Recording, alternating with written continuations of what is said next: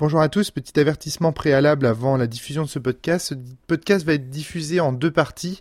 Il s'agit d'une discussion assez désordonnée, un débat euh, qu'on a eu entre euh, Jérôme S, Vivien et, moi-même euh, au cours d'un de, nos enregistrements à la cellule. Euh, D'un point de vue éditorial, c'était vraiment intéressant de diviser en deux parce qu'il me semble que la première partie du podcast parle d'un sujet qui est euh, donc euh, système d'osmateur et rule d'osmateur, alors que la deuxième partie du podcast parle plus de la règle d'or. Et je trouvais dommage que les discussions autour de la règle d'or soient mises à la fin d'un long, d'un très très long podcast de trois heures et demie, alors que ces discussions sur la règle d'or avaient pour moi autant d'importance qu'un podcast à part entière. Euh, étant donné que Vivien a fait un gros travail de recherche pour, euh, pour, pour ces données, je trouvais ça dommage de les, de les trouver isolées à la fin d'un podcast.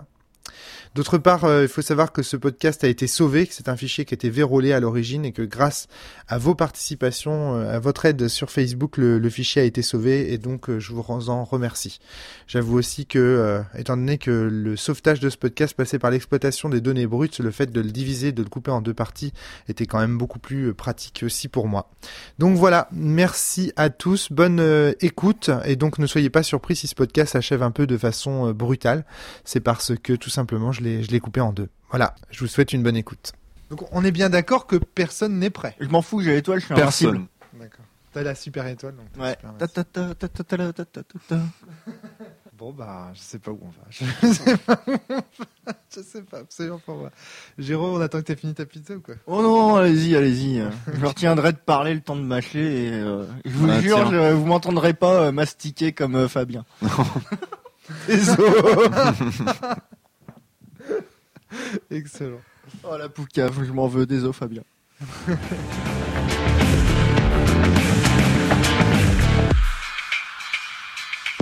Bonjour à tous et bienvenue sur le podcast hebdomadaire de la cellule. Aujourd'hui avec Vivien Wilson. Vivien Wilson, ça va, la pêche? Yay La piche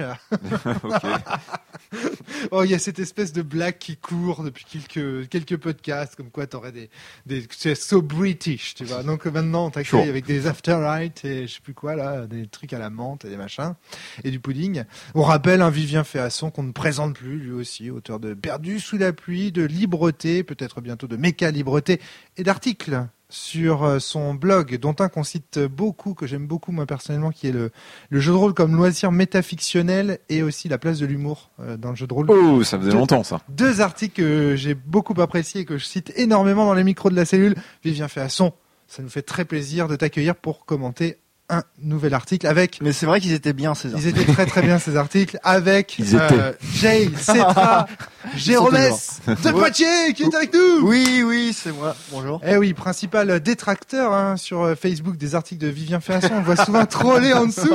Alors c'est pour ça que je vous ai invités tous les deux. Ça me faisait plaisir de vous voir euh, vous vous poser en vous opposant. On va voir si la description des articles de Vivien réactive chez toi certaines réactions épidermiques.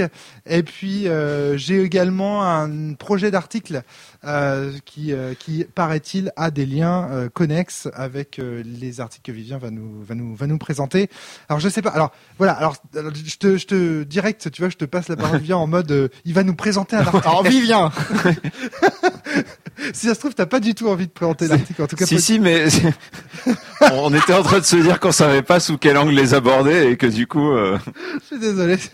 J'improvise un plan alors que pas quoi. T'es pas non, t'improvises pas un plan. Tu me files la patate chaude, ce qui est pas pareil. Mais moi, je veux bien. Ceci dit, je, veux, non, bien euh, commencer. Vas-y, vas-y, commence. Euh, si, si, si, toi, tu n'as, tu veux pas présenter euh, tes, tes, articles, si en tout cas tu sais pas comment procéder, moi, je veux bien te présenter ce, sur quoi je suis en train de travailler en ce moment. Moi, je peux présenter le contexte. alors voilà. Je me souviens donc.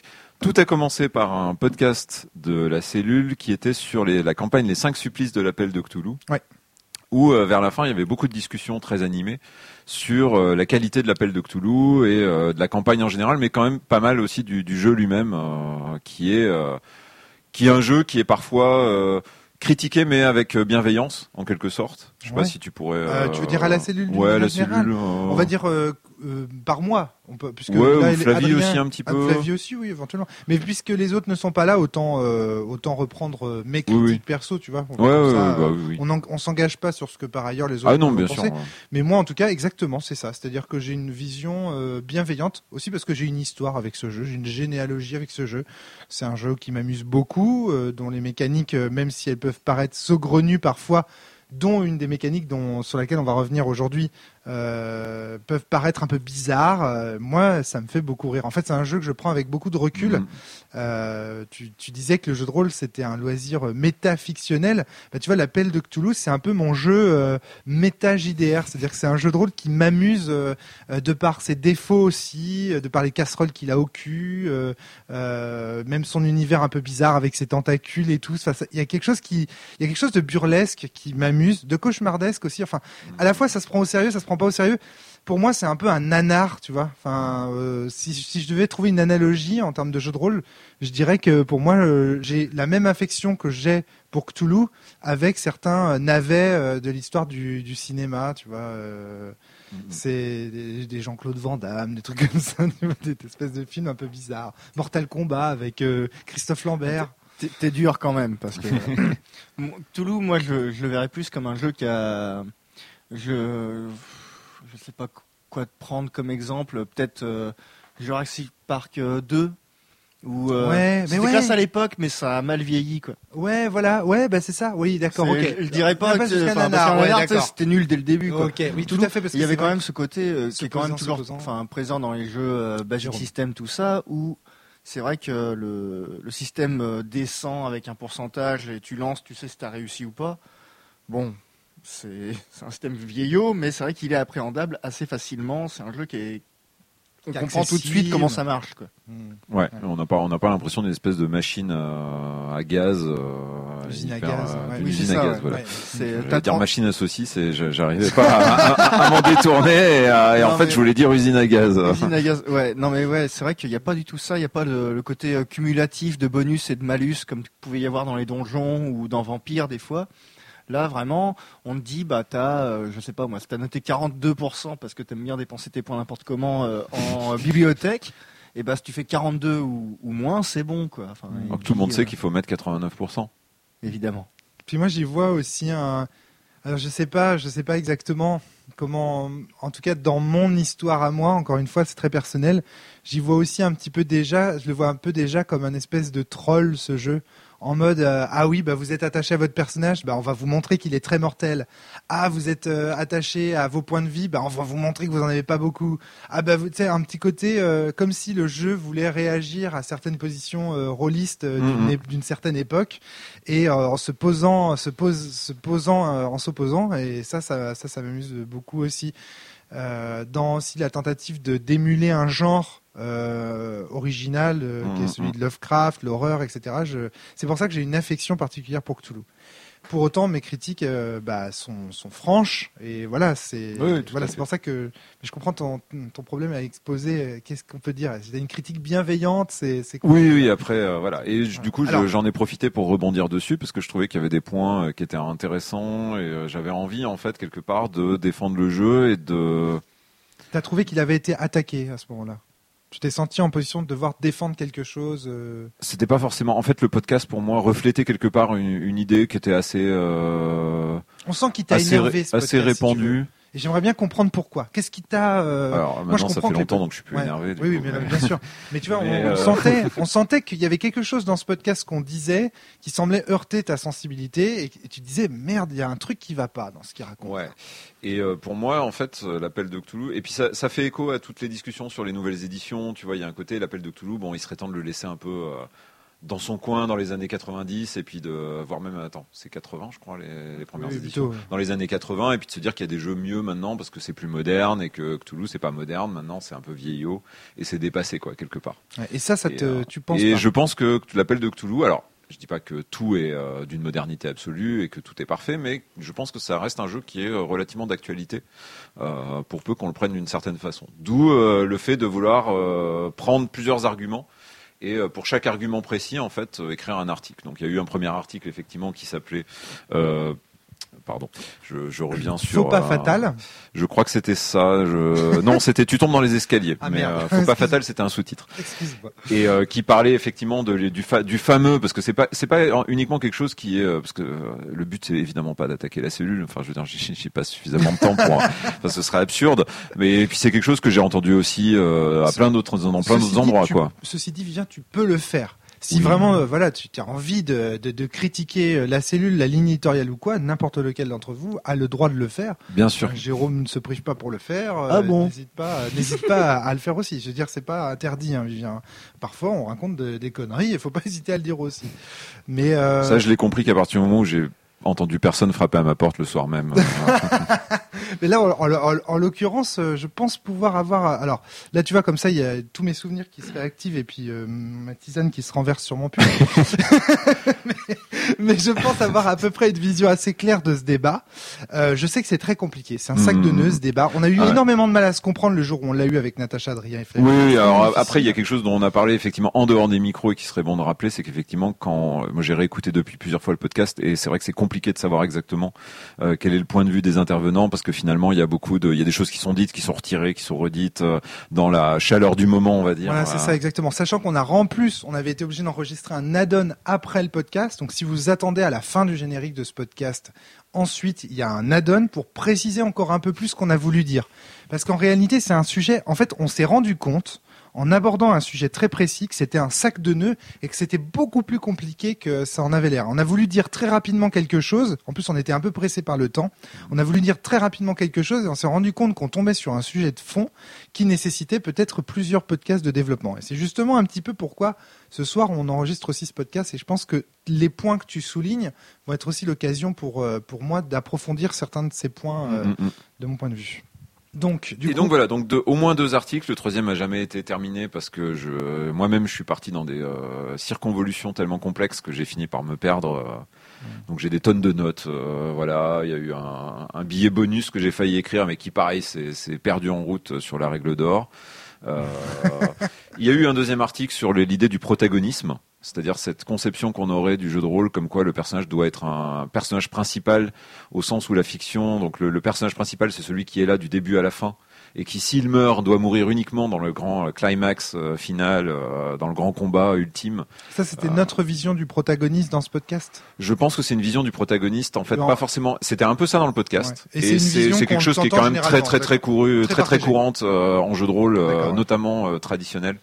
Euh, Et que et ça pour- et toi tu remettras en cause cette vision du protagoniste. Euh, en tout cas, je, je remettrai en cause son, son omniprésence. quoi. Ouais, voilà, c'est ça. Euh, non On pas peut faire autrement. Voilà, on peut faire autrement et, euh, et voir. Il est néfaste de ne penser que euh, en ces termes. Quoi. Et il me semble d'ailleurs que c'était un peu ce que voulait faire l'appel de Cthulhu à ses origines justement, rompre avec un certain une certaine forme de protagonisme. Alors oui et non, parce que si on regarde Donjons et Dragons, c'était un petit peu différent de la façon dont on le voit aujourd'hui. Et ça, on pourrait, on pourra revenir effectivement sur la, les évolutions de Donjons et Dragons. Je pense sont intéressantes à ce, à ce stade-là parce que je les pense assez, euh, comment dire, symboliques de l'évolution du jeu de rôle, en tout cas traditionnel. euh, Alors c'est vrai que je l'ai pas dit dans ta présentation, mais pour les auditeurs, sachez aussi que Vivien est un, enfin quelqu'un de relativement compétent dans le domaine de l'OSR, le School Renaissance, qui est une façon. En tout cas, je m'y intéresse. Voilà, tu t'y intéresses. Voilà. Euh, euh, donc c'est pour ça aussi que tu peux parler de Donjons et Dragons comme tu le fais là. Oui. C'est que t'as- t'as- tu t'as bien étudié la question. Très bien. Alors donc euh, donc cette suite d'articles, tu nous les rappelles tous les quatre pour qu'on voit un peu le plan que tu avais dans la tête, le Tous grand les quatre, plan. les les quatre les quatre articles. Donc c'était le Euh. premier, c'est C'est donc euh, tu tombes dans les Tu tombes dans escaliers, donc c'est le fameux la fameuse histoire du euh, dans le jeu de rôle tradi sur un jet de dés, tu peux tout faire foirer. Euh, tuer un personnage comme ça de façon complètement arbitraire, euh, voire même des fois, euh, on pourrait pousser à faire foirer le scénario. Euh, voilà. Ah mon dieu, c'est encore pire que de tuer un perso, ça. Bah non, c'est mieux parce qu'au moins tout le monde a fini en même temps. en un sens. Hmm. Le- ça, question. ça, c'est le premier. Le deuxième, Le deuxième article, c'est le protagoniste, c'est-à-dire l'idée que le personnage qu'on joue est forcément un héros. Donc, euh, au sens de le personnage qui va être là de bout en bout de l'histoire et, euh, et euh, qui a un arc scénaristique programme, quasi programmé avec une montée dra- narrative, dramatique, etc. D'accord, ouais. Le troisième article qui a jamais vu le jour, c'était euh, sur euh, un moment l'idée que euh, alors là du coup on s'éloigne un peu je pense malgré tout qui était à un moment vous je crois et tu m'as dit que c'était sans doute le cas, Ouais. que vous parliez du fait que ce que vous aimiez, c'était euh, faire des discussions de, entre personnages et que l'appel de Cthulhu ne vous fournissait pas euh, de récompense pour faire ça, pas d'encouragement, pas de d'incitation, on pourrait dire. Alors je crois que c'est pas euh, de, c'est qu'on n'était pas récompensé à être des personnages aussi classe que les PNJ de la Ouais, campagne. il y avait il y avait quelque chose comme ça, mais ça. J'ai peur que ce point-là soit. Je pense que ce point-là est compliqué, sinon j'aurais pas j'aurais fini l'article qu'est-ce à qui, à te choquait euh, dans cette position euh? Moi, ce qui m'intéressait, c'était surtout le. Mais je, euh, voilà, c'est pour ça que j'ai peur que cet article-là soit un peu. euh, tu veux qu'on l'écarte? On l'étudie pas? avoir quoi. Je peux, je peux t'en dire, je peux t'en parler, et puis tu vois si, si ça tient à quelque chose ou si c'est moi qui ai inventé un truc. Mais l'idée qu'en jeu de rôle, c'est forcément euh, ce que le jeu, euh, comment dire, c'est forcément ce que les règles encouragent ou ce que les règles récompensent ou ce que les règles manifestent qui est, qui fait, euh, qui doit être joué pendant la partie en fait, qui fait l'intérêt de la partie. Ah oui, d'accord, ok. Bon, moi ça j'y souscris pas trop. hein. Hmm. C'est justement d'où le fait qu'on dise que c'est un encouragement à faire des choses. Et pas les récompenses sont un encouragement à faire certaines choses, mais en aucun cas c'est normatif. C'est pas Mhm. une obligation de le faire. Tout Sinon ça devient une contrainte. Et dans ces cas-là, on se retrouve dans des positions qui sont très très désagréables. Euh, quand on est contraint à faire quelque chose et que et pour autant qu'on est récompensé à faire cette chose dont euh, à laquelle on a été contraint, euh, c'est pas une position confortable dans, dans le jeu de rôle. Je si vous voulez euh, un retour là-dessus, je vous invite à regarder la vidéo euh, de Fabien jouant au Val narratif. Ah, ouais, j'ai pas vu celle-là Ah, pour j'ai toujours l'instant. pas trouvé le temps de les Euh, regarder. Voilà, Ouais. où, il pr- où justement il parle de ça, de ce caractère, être contraint de raconter quelque chose. Et même si c'est récompensé, tu vois, par exemple dans le Val narratif, bon, pour faire rapidement, parce que sinon on n'y comprend Un- rien à cet Un argument. bonus de. Voilà, c'est-à-dire que tu dois raconter quelque chose et le personnage sur lequel tu as raconté quelque chose arrive avec des, avec des bonus. Typiquement, tu dois donner, tu dois décrire un lien qu'il a avec des personnages adverses. Fabien dit, bah voilà, mécaniquement, la contrainte, la, la- récompense est si forte que ça devient quasiment une contrainte. Ouais, d'accord. Or, ça peut faire des trucs pas terribles quand t'as pas envie. C'est pas forcément, c'est pas toujours cohérent d'être le, frère ou la sœur. Ma carte son tombe, maintenant c'est bien, la tisane se renverse, les cartes son chutent. Enfin, tout, tout, se passe bien dans ce podcast. C'est pas forcément, euh, t'as pas forcément envie que ton, le, personnage que t'es en train de poser sur le Val en ce moment euh, soit euh, le frère du personnage précédent. Et pourtant, tu te contrains à le faire parce qu'il y a une récompense forte. Et, et ça, ça peut être, euh, et il le décrit dans le dans l'émission, dans le, donc qui est disponible sur YouTube, euh, que c'est une contrainte qui, qui lui déplaît euh, fortement. Bah, il faudra que, que je regarde ça parce que moi c'est aussi euh, ça fait partie des trucs qui m'ont bloqué sur le Val quoi. Enfin le Val Le narratif. Val narratif. ouais, Parce que Ah bah le ouais le Val narratif, moi j'étais tout sec. Hein. Voilà, et donc voilà, justement, donc ça, ça montre bien qu'il y a quelque chose de l'ordre de la contrainte dans le Val qui te dit en gros, on te met euh, le, le couteau sous la gorge, on te dit maintenant crée. Oui. Et c'est un peu aussi ce qu'on reprochait à certains jeux euh, d'Avri Alder, par exemple. Les jeux de jeunes, les jeux, les, les- par exemple comme Perfect, où on dit bah maintenant crée ceci, crée cela. Euh, ce qu'on a appelé autrefois les machines à saucisses ou les Ouais. jeux en posture d'auteur, ce sont justement des jeux qui, qui nous, qui nous disent, euh, qui nous disent. C'est quoi le nom qu'on donne maintenant là déjà les, les checkpoint games?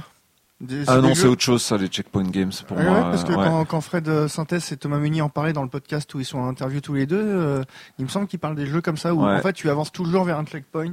Ouais, mais pour moi le checkpoint games en fait c'est plus radical que ça. C'est en gros euh, scène 1, tu dois t'engueuler avec machin, vas-y. Il n'y a pas d'histoire de récompense, de machin. Ah, c'est c'est un le- peu perfect. Hein. L'idée du jeu, euh, Ah oui, perfect, non, c'est d'accord. un- Ah oui, tu non, vois ce que- quand même tu récompense. c'est- Oui, oui, Il n'y a pas de récompense, c'est juste euh, voilà, euh, c'est euh, en gros il y a un scénar quasiment un scénariste qui est l'auteur du jeu qui te dit euh, voilà cette scène-là ce sera à propos de ça. Un peu comme certains. GN quoi. Oui, exactement comme certains GN en fait. En fait, GN nordiques bon. c'est c'est clairement l'inspiration des checkpoint games. Pour hein. résumer Ok. ce, que, ce, que, ce que je veux dire, c'est que si tu tends trop la corde, elle casse. Est-ce que je peux Si être un peu polémique du coup parce assez, que elle ne sonne pas. Parce que Et- là, tu, tu parles de Avery Alder, du coup, mais est-ce que par exemple tu mettrais, euh, désolé Fred, euh, du coup, euh, prosopopée là-dedans?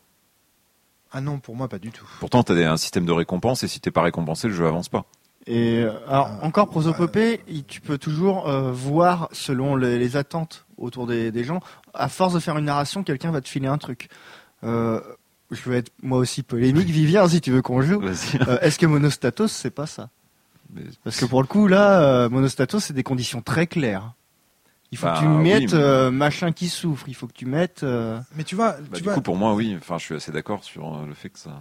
c'est le truc, c'est ça, c'est que c'est compliqué parce la, que la frontière, elle est floue Encore- en encore- fait. Mais Oui, oui, bien mais là, sûr, c'est- mais- d'où le, d'où ma citation d'à l'instant, qui est que si tu tends trop la corde, elle casse. Si tu ne l'attends pas assez, elle sonne faux. C'est-à-dire que le problème des récompenses, c'est que si tu veux en faire l'alpha et l'oméga de ton jeu de rôle, tu vas créer des contraintes fortes sur les joueurs, et au final, tu vas les mettre dans des dans des situations qui sont très très indélicates, c'est très très gênantes en réalité.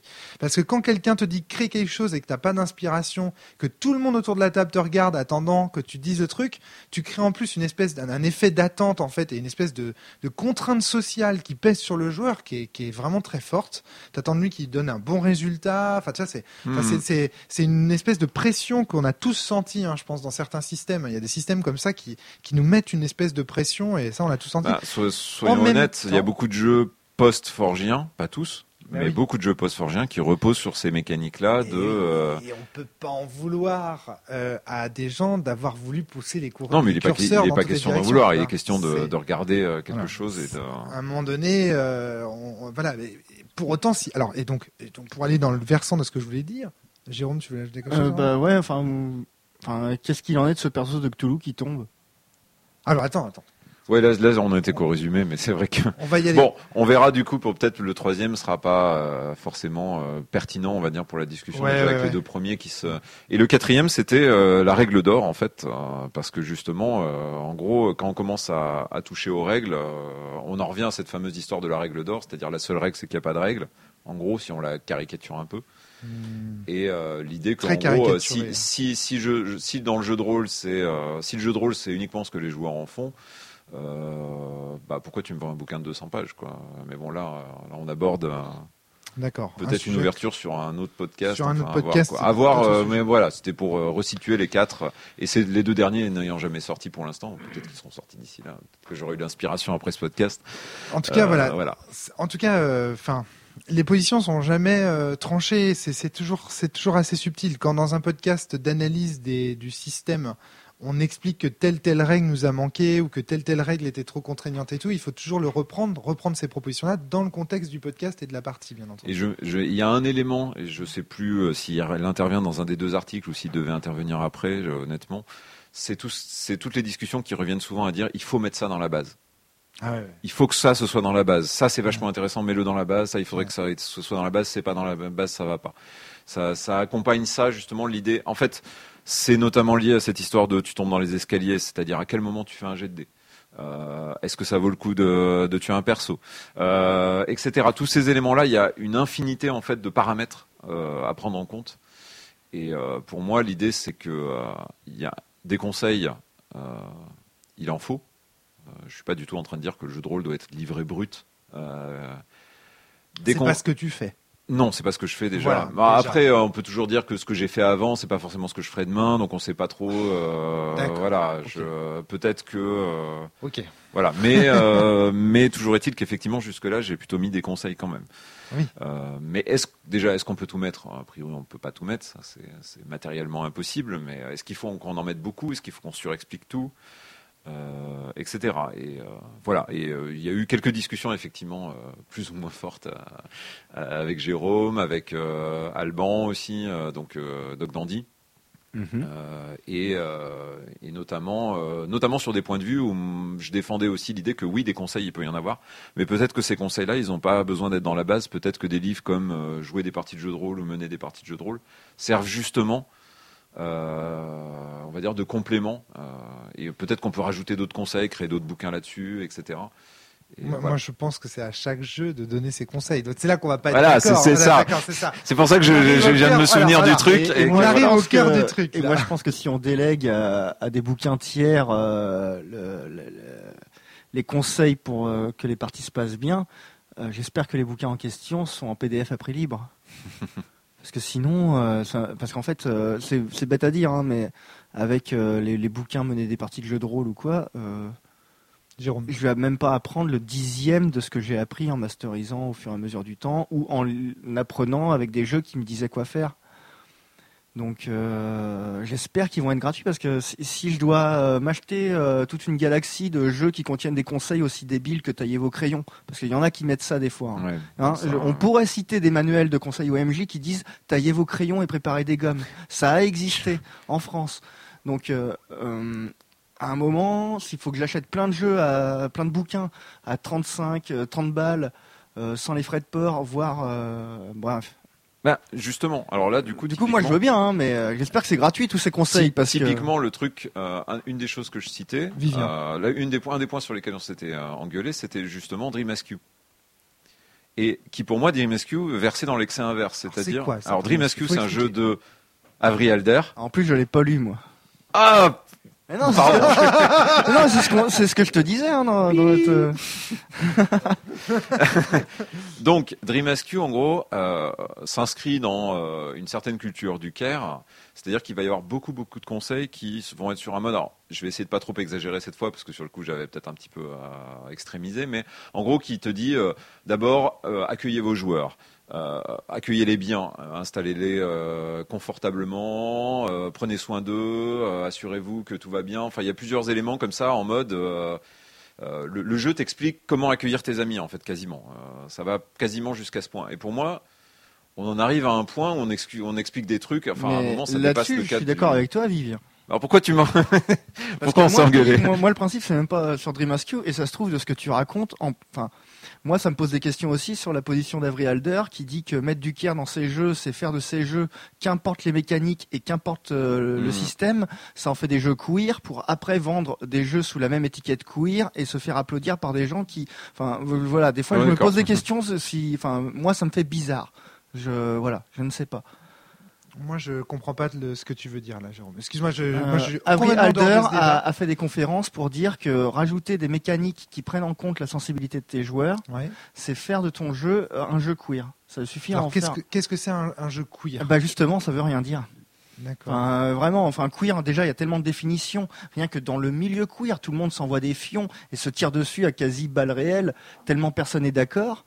Alors faire un jeu queer déjà, qu'est-ce que ça veut dire? Et après décréter qu'il suffit de mettre de la sécurité émotionnelle pour que le jeu soit queer et qu'ensuite, euh, parce que c'est bête à dire, hein, mais vu que c'est une personnalité queer qui écrit du jeu de rôle. Quand elle sort un jeu de rôle queer, bah oui, les gens achètent. Il y en a plein qui achètent par soutien. Hmm. Et du coup, enfin moi, ça me fait bizarre. Je, je ne sais pas à quel point. Qu'est-ce que c'est un jeu queer? Moi, je je crois pas que la sécurité émotionnelle suffise. En tout cas, un jeu care. En tout cas, enfin en tout cas, ça je, me que- questionne. Fait, ce que tu veux bien dire, c'est un jeu care au sens qui prend soin de ses joueurs. Et ce que tu veux dire, euh, Vivien, c'est jusqu'où on sort pas du cadre de ce que doit être un manuel de jeu de rôle quand on commence à expliquer à la personne en face de soi comment il faut accueillir ses amis le soir, etc.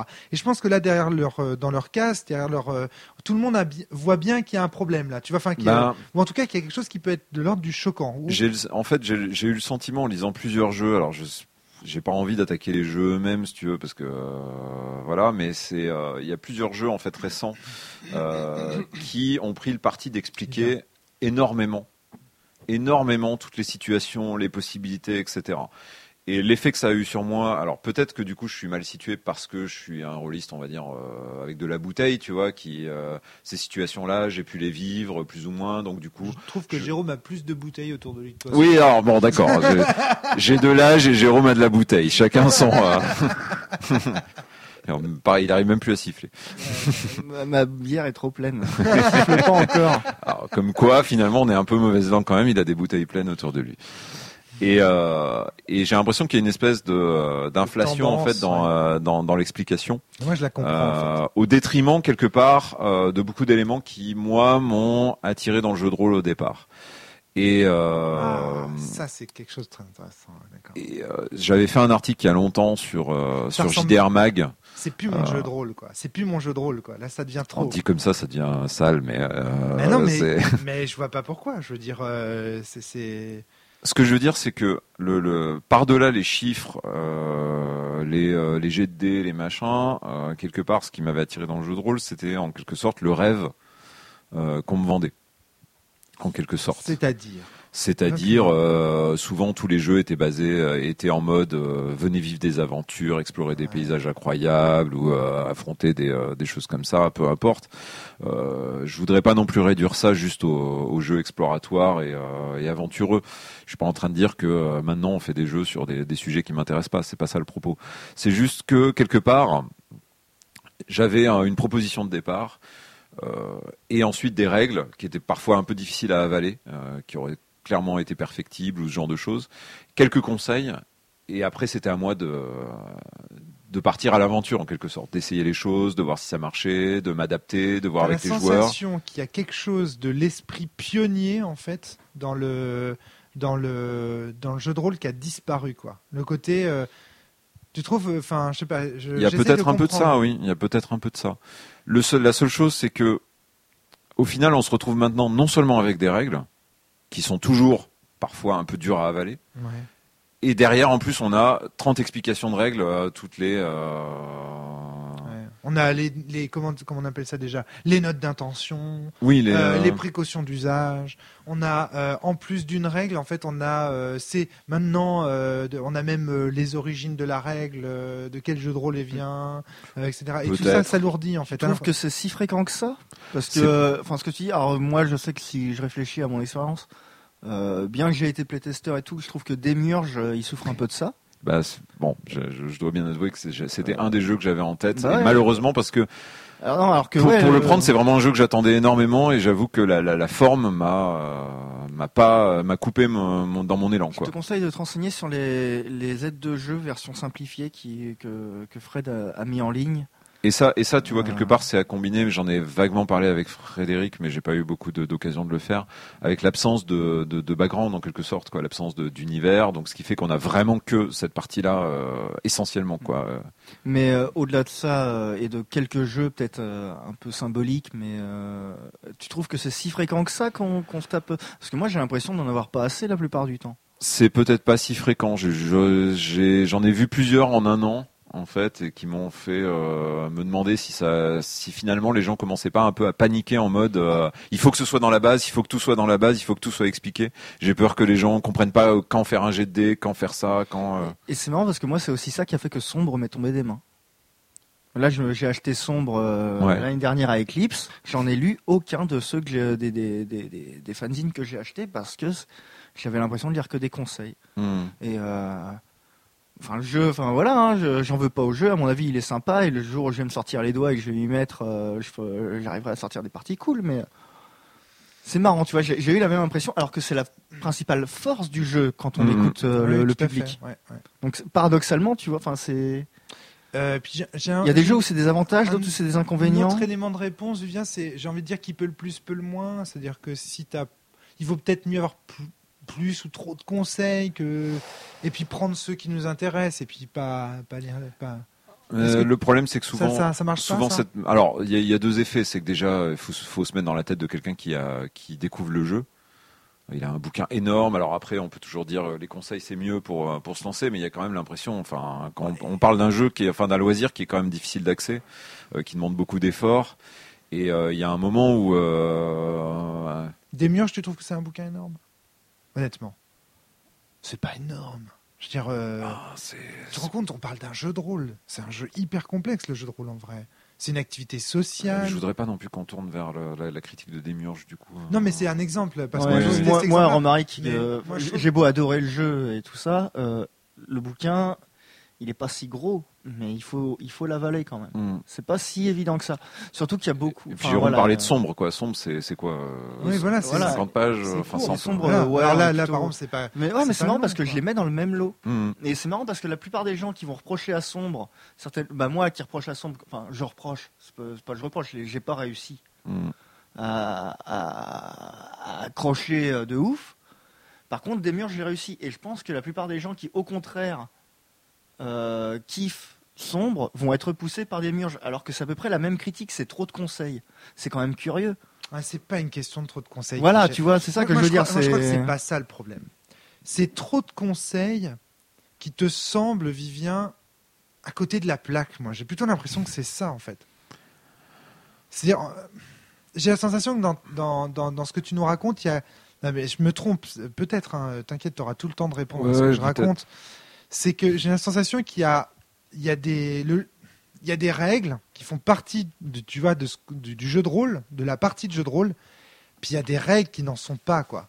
Par exemple, la, la nature des sièges que tu vas mettre autour de la table, si c'est des sièges rembourrés ou, Oui. ou des, ou des chaises Ikea, est-ce que ça doit figurer dans la base de ton jeu de rôle ou pas, quoi?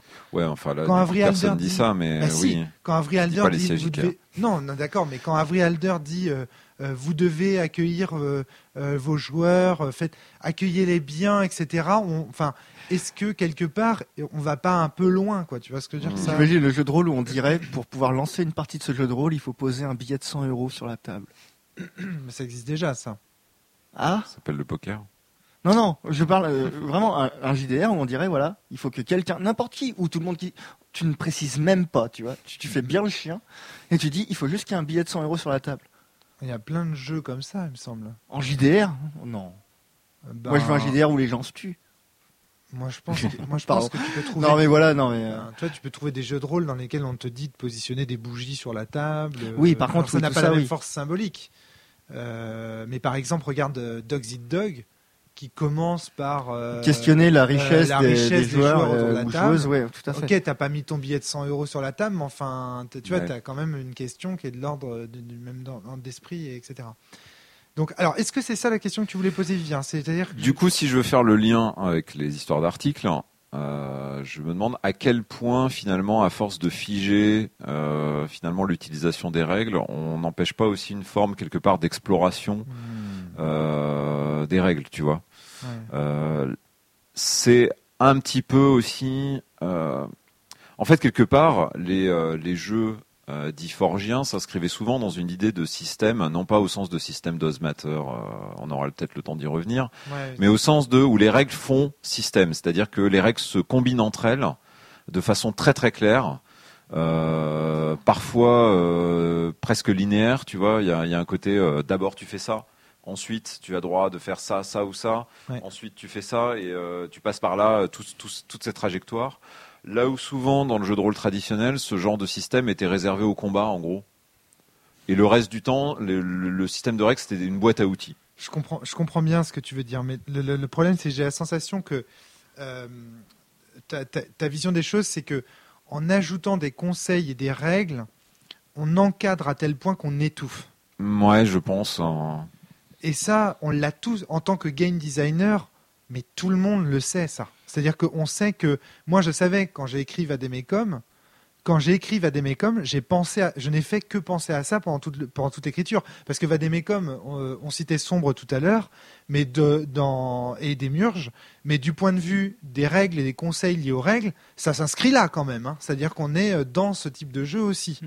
Donc, et moi, je pensais qu'à ça, c'est-à-dire jusqu'où est-ce qu'on est, à quel point quand on impose, tu vois, de dire, bah, il faut faire ça, il faut faire ça, il faut dire ça, lisez ce passage, nanana, à quel point on n'étouffe pas. À un moment donné, le mec fait assez, tu sais, comme dans la maison qui rend fou d'Astérix, là, assez, tu vois, là, je veux dire, il y a trop de règles, trop d'escaliers, trop de, trop de guichets 1, trop de machin. On voit bien, enfin, tu vois, il y a un côté. euh, et ça, je veux dire, justement, c'est ça être un game designer. Être un game designer, c'est c'est justement, encore une fois, je reviens à mon exemple de la corde là. Si tu l'attends trop et casse, si tu l'attends pas assez, ça ne faut. C'est toujours savoir combien de règles mettre. Et euh, tant qu'à parler en termes euh, comme ça techniques, s'il y a des game designers, moi j'ai parlé en tant qu'utilisateur.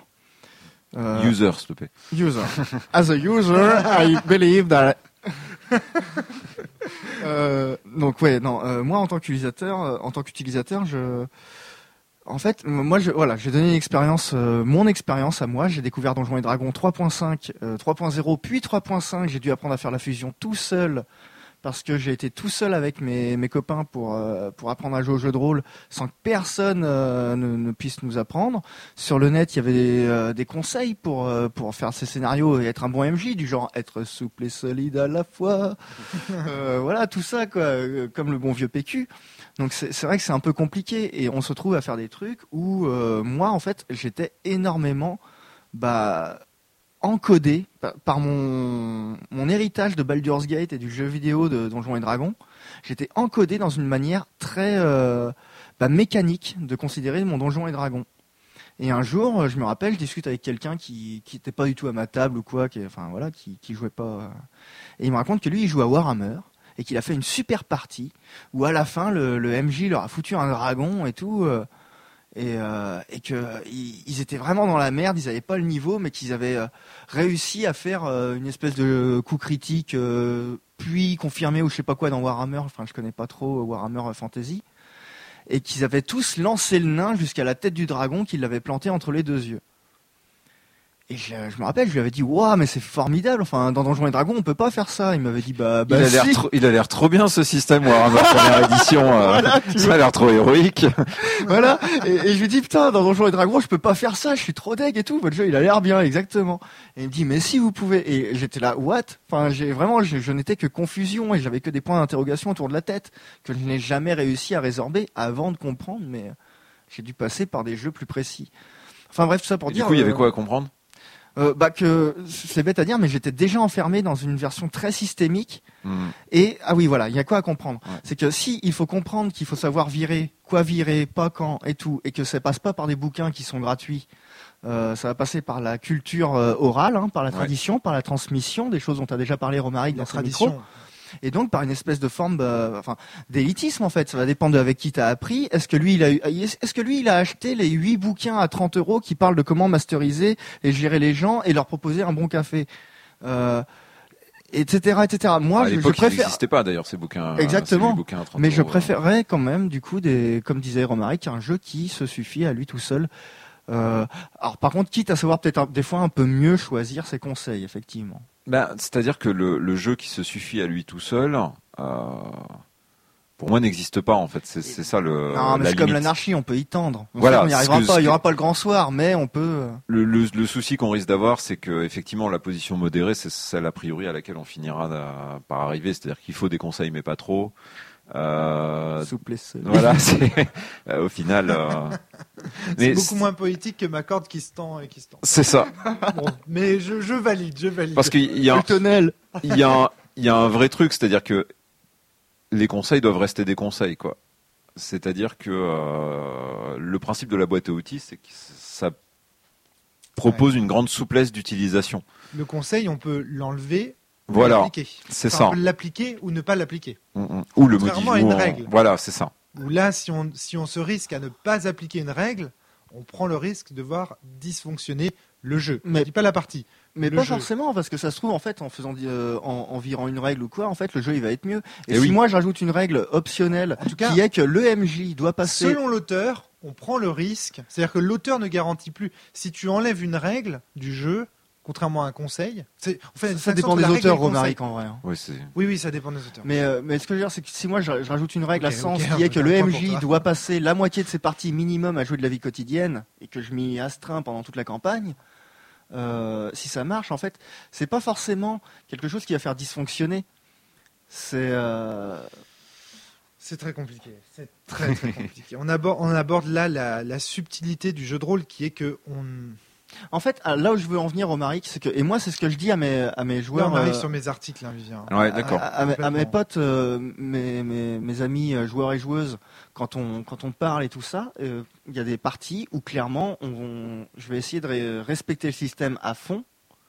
Et pourquoi je le fais? D'ailleurs, et d'ailleurs, c'est la même raison pour, euh, enfin, que pour euh, que- qu'à la cellule, c'est pour les juger.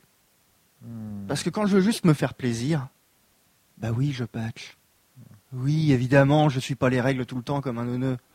Mais quand je veux tester le jeu pour ce qu'il est, non, non, là mon gars, tu te, déba- tu te démerdes sans béquille, s'il te plaît. Ouais, je, je, je comprends. je- Hmm. En tout cas, il y a plein de trucs. euh, Il y a plein de trucs que je voudrais dire. Mm. Euh, et là, on touche vraiment du doigt les articles que je suis en train de, l'article que je suis en train de, de rédiger en ce moment.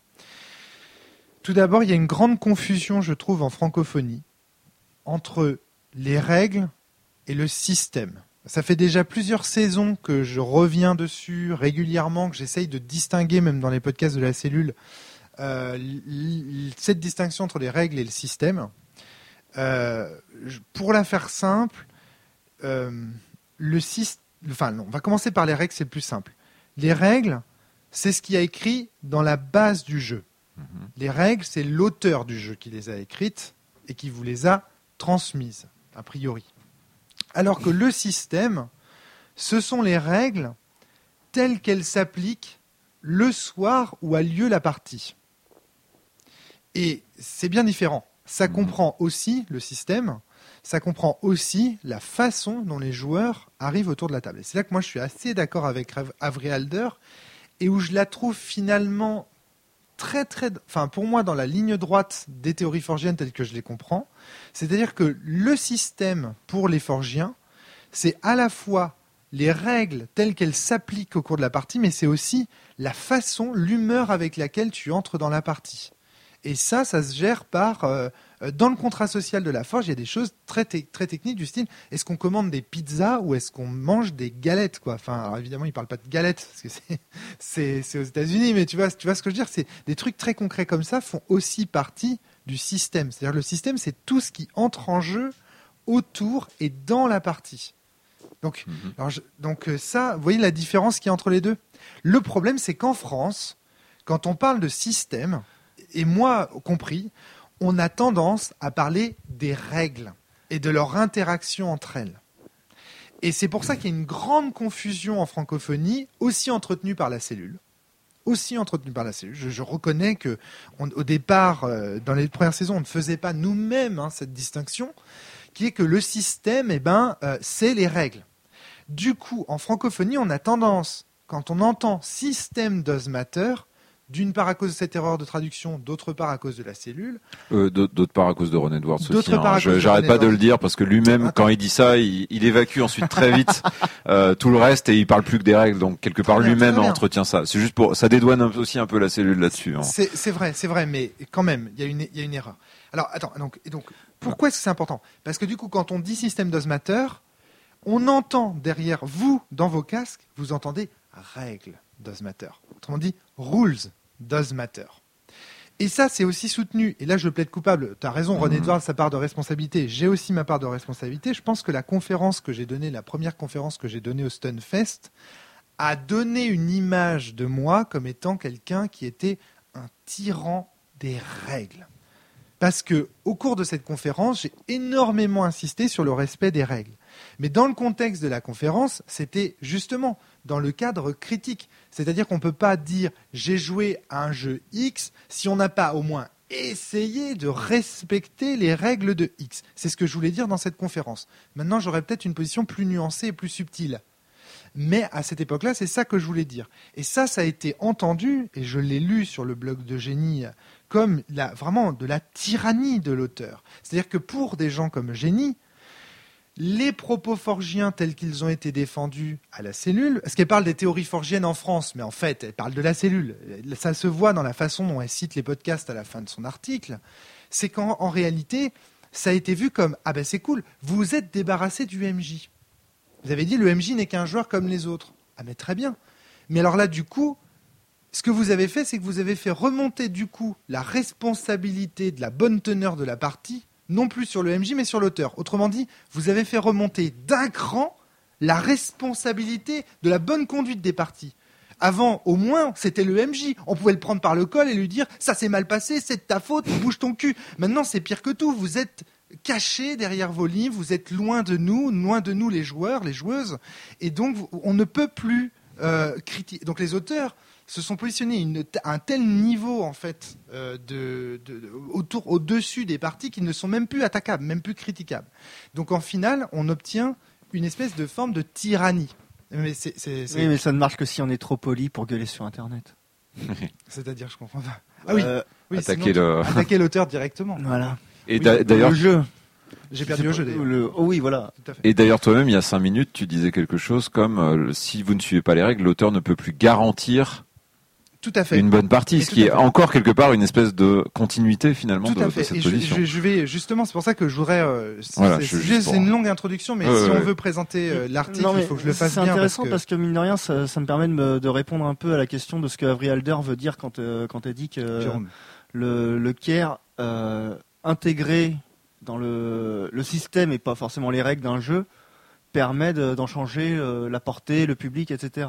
Non, c'est bête à dire parce que, enfin, Avery Alder, c'est, euh, enfin, c'est pas facile de, discuter forcément euh, de cette personne parce que ça, ça polarise très vite. Et là, je, commence un peu à voir, mais bon, sans forcément être d'accord, mais je commence à voir.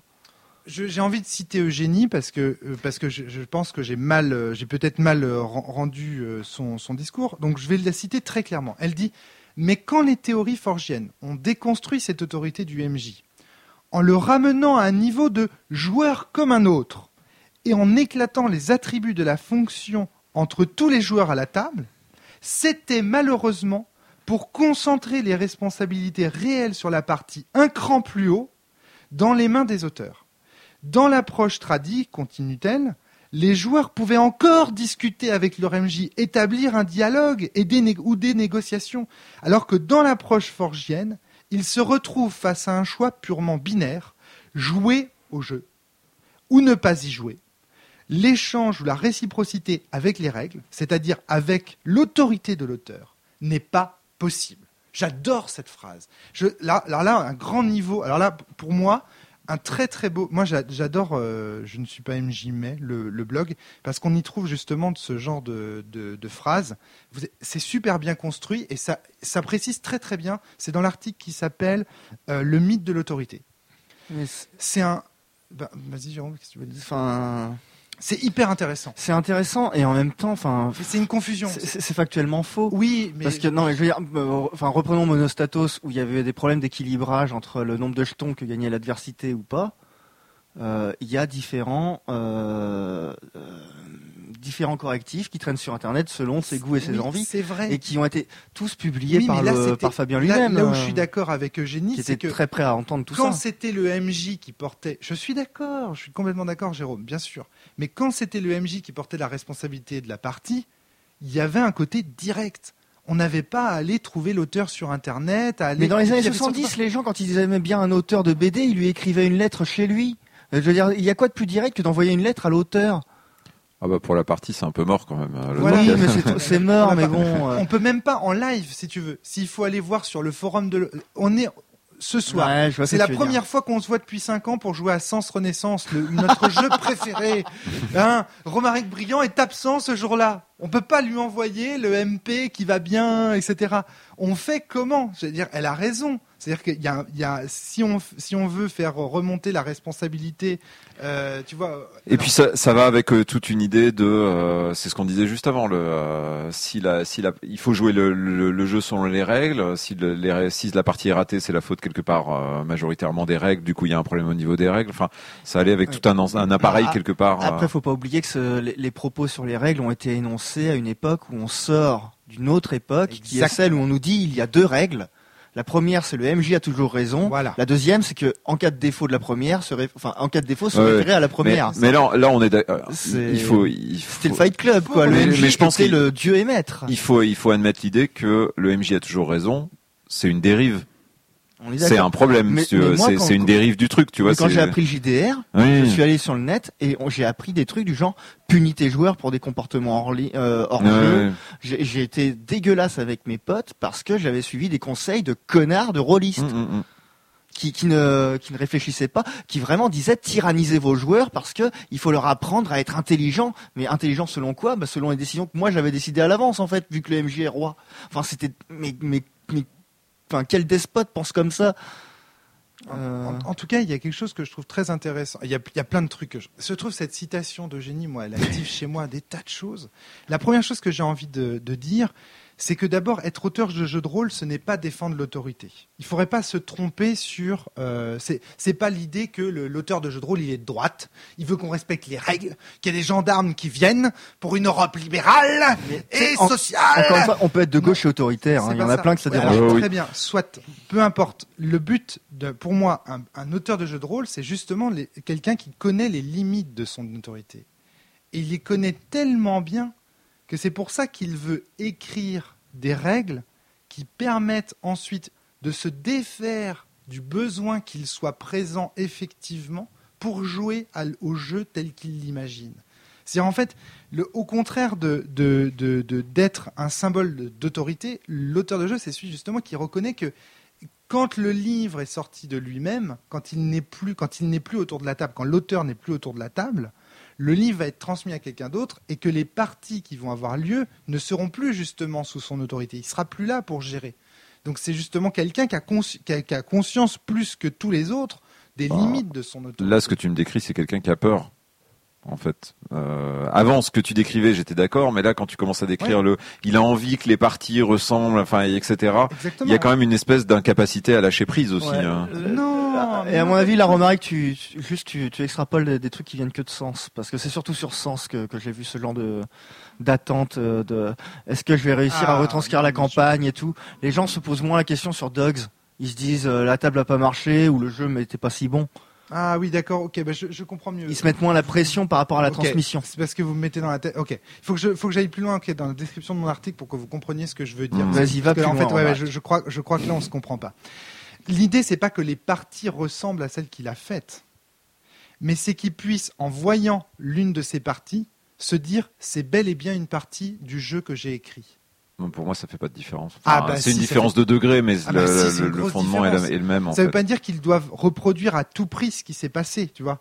Oui, non, mais bien sûr. Tu vois, mais, qui, mais, qui- mais que, euh, que, en tout cas, ça ressemble à ce que j'appelle son système idéal.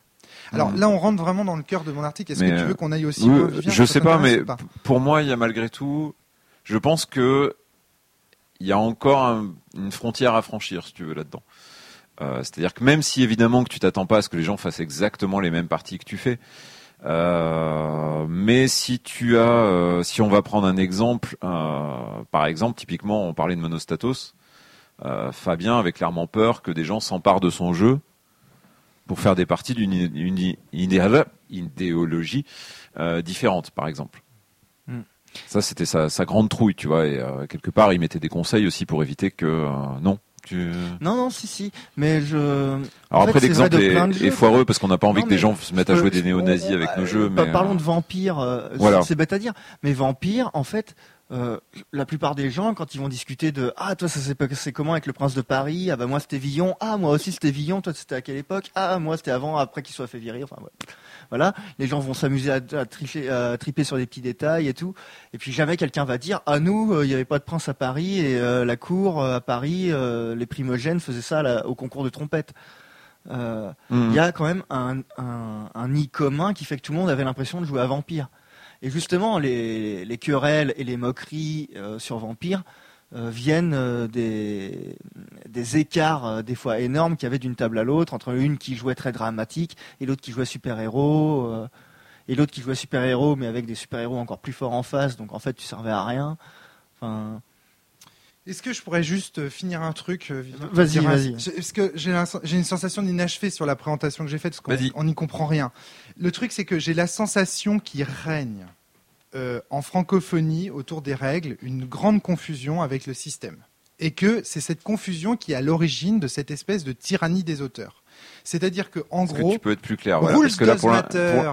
Rules does matter, c'est Ouais, très ouais, non, mais clair. pour, je pense que tu as été assez clair là-dessus. C'est plutôt le, avec le lien, avec le problème que, qu'on attend. bah, ici, en fait, quand Eugénie, elle parle de l'autorité que les auteurs ont sur leur jeu, indirectement, ce qu'elle veut dire, c'est mais lâchez-nous avec vos règles. Lâchez-nous avec Rules Does Matter. Moi, c'est comme ça que je le lis. Je dis, mais arrêtez. Moi aussi, en tant que joueuse, j'ai des responsabilités sur le bon déroulement de la partie. L'auteur et les règles ne sont pas les seuls responsables des parties de jeux de rôle en France. Merci. Les joueuses aussi ont une importance. Joueuse does matter, car tel est son slogan à elle. Joueuse does matter. Et à Thomas Munier aussi d'ailleurs, qui reprend à son compte euh, beaucoup cette, euh, cette, euh, cette allégation. Alors je ne sais pas d'ailleurs qui est le père de cette expression, ou la mère du coup, je ne sais pas. Alors donc joueuse does matter, ça voudrait dire, et, donc là on aurait une opposition, tu vois, on voit clairement entre rules does matter, l'auteur et ses règles sont responsables de la bonne conduite de la partie, d'un côté, et de l'autre les gens qui disent non, joueuse does matter. Les joueurs autour de la table et la façon dont ils prennent les règles sont responsables. Et là tu le vois, le problème vient. C'est que si on en croit la façon dont la forge définit le système, en réalité, le système does matter de The Forge est beaucoup plus proche de joueuse does matter que de rules does matter. Et donc en fait, les partisans de joueuses d'Ozmater sont beaucoup plus proches des théories de la forge. Mais regarde la conférence. Écoute, tu, tu, tu toi, t'as l'air de souffler, Vivien, mais Je- parce que je pense pas que regarde la conférence de Christophe Guillaume Buclet qui a été Alors, enregistrée. Je l'avais regardé il y a, long- il y a un certain temps. mais- à Orchidée, il explique clairement ce que c'est que le contrat social et le système pour The Forge. Et dans les dans, ce qui fait partie du système et du contrat social, il y a tout ce que les, partisans du joueuse d'Osmater disent être. Enfin, tu vois, en fait, le système est important pour, si on en croit cette conférence, veut plus dire ce qui se passe autour de la table est important que les règles sont importantes. C'est ça que je veux dire. Et donc, en un sens, les partisans de joueuses d'Osmater sont plus forgiens que la cellule qui est, selon Eugénie, le représentant de la forge en francophonie. Est-ce que tu vois ce que, je veux dire? Donc, tu as quelque chose à répondre là-dessus Euh, ouais, euh, alors attends, j'essaie de, de reformuler le truc dans ma tête. Euh, en fait, pour moi, le problème de la forge, c'est que c'est pas que des théories, c'est des jeux aussi. Or, pour moi, les, beaucoup de jeux euh, de théoriciens de la forge disent, enfin hurlent presque parfois rules does matter, tu vois. C'est vrai. Et, du coup, on en a en France un- aussi. Voilà. Frédéric Sintès, euh, Romaric Briand, Plus que- un peu Fabien. plus que finalement sont- quelque part les, bien des, gens jeux qui tradis ont quoi. l'air, qui ont l'air, qui ont l'air de dire rules does Bah parlons des jeux en tout cas, à défaut de, de parler des Bah, personnes. Très bien, très bien, très bien. Parlons des jeux. Tu vois, euh, enfin, je veux dire, euh, par exemple, Dogs in the Vineyard, c'est un, sy- c'est un système extrêmement, euh, comment dire, complexe, imbriqué, etc. Beaucoup de jeux de, enfin, Demiurge, bon, Demiurge, du coup, c'est un peu triché parce que c'est quand même assez proche dans la, c'est dans Ouais, la filiation c'est un euh, peu, de ouais. Dogs. Euh, Monostatos, c'est quand même assez. euh, Oui, mais pour faire quoi? Quel est le but de ces auteurs-là? C'est que ça se passe bien autour de la... pendant la partie. C'est-à-dire, autrement dit, le but de ces auteurs, c'est de transmettre les règles les plus claires possibles, de façon à ce qu'elles soient utilisées par les joueuses au cours de la partie. J'emploie volontairement le mot joueur au féminin ici pour faire référence à la théorie de génie. C'est-à-dire que, que les joueuses se saisissent. Ça, je trouve ça formidable. Le fait qu'elles parlent de joueuses, ça nous permet. Non, mais je trouve ça génial. Parce que ça nous permet de savoir quand on parle des joueurs d'une façon générale, ou quand on parle des, quand on parle des joueuses comme ça, d'une façon. C'est comme si on faisait référence directe, fin de la parenthèse, mais je trouve ça, ça, je trouve ça hyper pratique dans les C'est pas comme ça que c'est utilisé aux États-Unis euh, Non, je- ou dans d'autres trucs. Non, Ça, ça, mais en tout y cas, a- c'est y a- cool. Non, mais disons qu'il y a des, il y a des bouquins dans lesquels ils s'en servent pour euh, quand on parle au féminin, c'est les joueuses, quand on parle au masculin, c'est les personnages. D'accord, Il y en a qui font ça Mhm. aussi. Bon, en tout cas, moi, dans, je trouve agréable le fait que euh, il parle de joueuses parce que comme ça, quand on veut faire référence aux joueurs dans leur théorie à eux, on les appelle des joueuses et du coup, ça, ça évoque tout de suite cette théorie-là. Et je trouve ça vraiment euh, très pratique dans les, dans les conversations. Donc, toujours est-il que le but de ces auteurs-là, des gens comme Vincent Baker, mhm. des gens comme euh, euh, Frédéric Sintès, comme Fabien ou comme moi, notre but, c'est de faire des règles pour que les joueuses s'en emparent. Donc, il n'y a pas d'opposition entre. euh, on- n'est pas en train de dire qu'il faut les imposer, nos, nos règles. On est en train de dire qu'elles doivent s'imposer. Parce que si elles sont bien écrites. mais si Mais je vois pas ce qui vous fait rire. Bah, parce que on doit pas les imposer, elles doivent s'imposer. C'est, Exactement. c'est, c'est presque encore pire Mais en fait. si, mais bien sûr que non, au contraire. Mais vous n'êtes pas des lecteurs de Rousseau. Vous n'êtes pas des, vous, vous n'êtes Non, pas c'est vrai. philosophe. Et c'est pour ça que vous ne Ah, comprenez moi pas la aussi, différence. Romaric, euh, Une règle, une règle qui s'impose parce que les gens choisissent de l'adopter. Une règle qu'on s'est imposée à soi-même. Ah oui. C'est la plus belle des Mais là, on- règles. on, parle de différentes formes d'autorité aussi. Là, Mais on le parle de là. contrat social. Mais évidemment, on ne parle que de ça. On parle de sciences politiques, là. Et en fait, ce que dit Eugénie, c'est. les- Quand on dit rules does matter, on a la sensation que les auteurs devraient être des flics en train d'imposer les règles, tu vois, autour des, aux joueuses autour de la table. Quand on- il faudrait comme ça. euh, C'est pas ce que je défends. Moi, ce que je défends, c'est l'idée que si des règles sont bien écrites, s'il y a le bon nombre de conseils, ni trop, ni trop peu, si les règles sont logiques, cohérentes, si elles s'imbriquent parfaitement avec l'univers, je finis, Jérôme, 30 secondes, eh bien, logiquement, les joueuses devraient être heureuses de s'en saisir. Et donc, elles devraient même pas. Si on sent que des règles sont des règles, c'est qu'elles sont mal écrites. C'est qu'elles nous étouffent, c'est que c'est pas bien. Les bonnes règles, c'est celles qu'on ne sent même pas, qu'on accepte par elles-mêmes parce qu'elles elles font sens dans le cadre de la partie que l'on veut jouer ce soir. Ça, c'est une première, un premier élément de réponse. Et j'en ai des tas. Voilà, Jérôme. Euh, prie, ouais, bon, pour euh, par- euh, parler d'autre chose, parce que j'ai l'impression que euh, ça, ça- ça peut être pas mal de préciser pour désamorcer certaines critiques ou quoi, euh, notamment aussi que tu as pu faire Vivien. Euh, Romaric, tu parles pas mal de Forgien, de Vincent Baker et tout, de, de Ron Edwards, mais c'est vrai que finalement, ce, ces textes-là, c'est pas ceux où c'est le plus clair euh, que le contrat social est le premier truc qui vient. Mmh. Mais euh, par contre, dans la sphère euh, donc de ce que Fred et, et, Thomas appellent dans leur entretien le, le post-forgien francophone, ça a toujours été clair. Et d'ailleurs, Christophe avait déjà fait la même démonstration à Annecy en 2011. Euh, je m'en rappelle parce que c'est comme ça que s'appelle le PDF qu'il a mis en ligne euh, suite à ça pour. euh, Enfin voilà pour rendre les idées dispo et enfin moi je sais que depuis le début c'est mon mon document de référence en ce qui concerne euh, le, le big model et compagnie. Mais c'est vrai qu'on est peut-être dans un truc plus post-forge euh, francophone. Oui, je pense. Mais euh, du coup, bon, effectivement, c'est peut-être que en référer forcément à la forge originelle, bon, c'est peut-être pas moi, très c'est clair. Christophe. Moi, Alors je, que voilà, Christophe. c'est Christophe. Et Mais du c'est le coup, et traducteur français. et le PDF d'Annecy, Eh ben, La disons, euh, l'autorité, euh, Système euh, est important dans ce cas, plutôt que mais système does matter. C'est comme ça qu'il l'a traduit. Mmh. Et moi, si je devais en discuter avec lui aujourd'hui, je lui dirais c'est une mauvaise traduction de système does matter Mmh. de dire le système est important. Parce qu'en France, encore une fois, quand on entend système, on entend règle. Règle Donc plus c'est univers. confusant. Oui, Règle règle plus plus univers, à la rigueur. Ouais, ouais. Mais tu Euh, vois, en fait, il aurait j'ai fallu appris ça, dire- j'ai j'ai Moi, appris ça j'ai- en écoutant un podcast, mais oui, oui. Moi, euh, je propose une traduction de système does matter qui est chiante, parce que tout ce que je propose est chiant. Et donc, ça s'impose pas de soi-même, qui est, et je vais pas la retrouver parce Le que je contenu. suis chiant. Malléable est important. Ah, arrêtez, vous foutez pas de ma gueule, c'est déjà tellement difficile. Euh, donc, c'était quoi? C'est les règles. euh, Ah merde, je vais pas retrouver. Bon, bref. Tu fais un acronyme si tu veux à un moment ou un autre. Mais euh, du coup, moi, je, je voulais répondre sur ce Voilà, que tu étais en est, train de dire. Vas-y, vas-y. C'est l'ensemble des règles explicites et tacites qui s'appliquent ce soir, ici et maintenant autour de la table pendant la partie est important. Non mais fais un acronyme, ça fait. Je crois, je crois Non, que ça fait. Non mais excuse-moi, mais excuse-moi, ouais, je mais pense que ça fait. comme ça c'est clair. L'ensemble des règles explicites et tacites qui s'appliquent ce soir, ici et maintenant autour de la table pendant la partie est important. On croirait entendre le premier Vivian Klein. Euh, Ouais. Tu penses quoi, toi, Vivian Mais c'est une.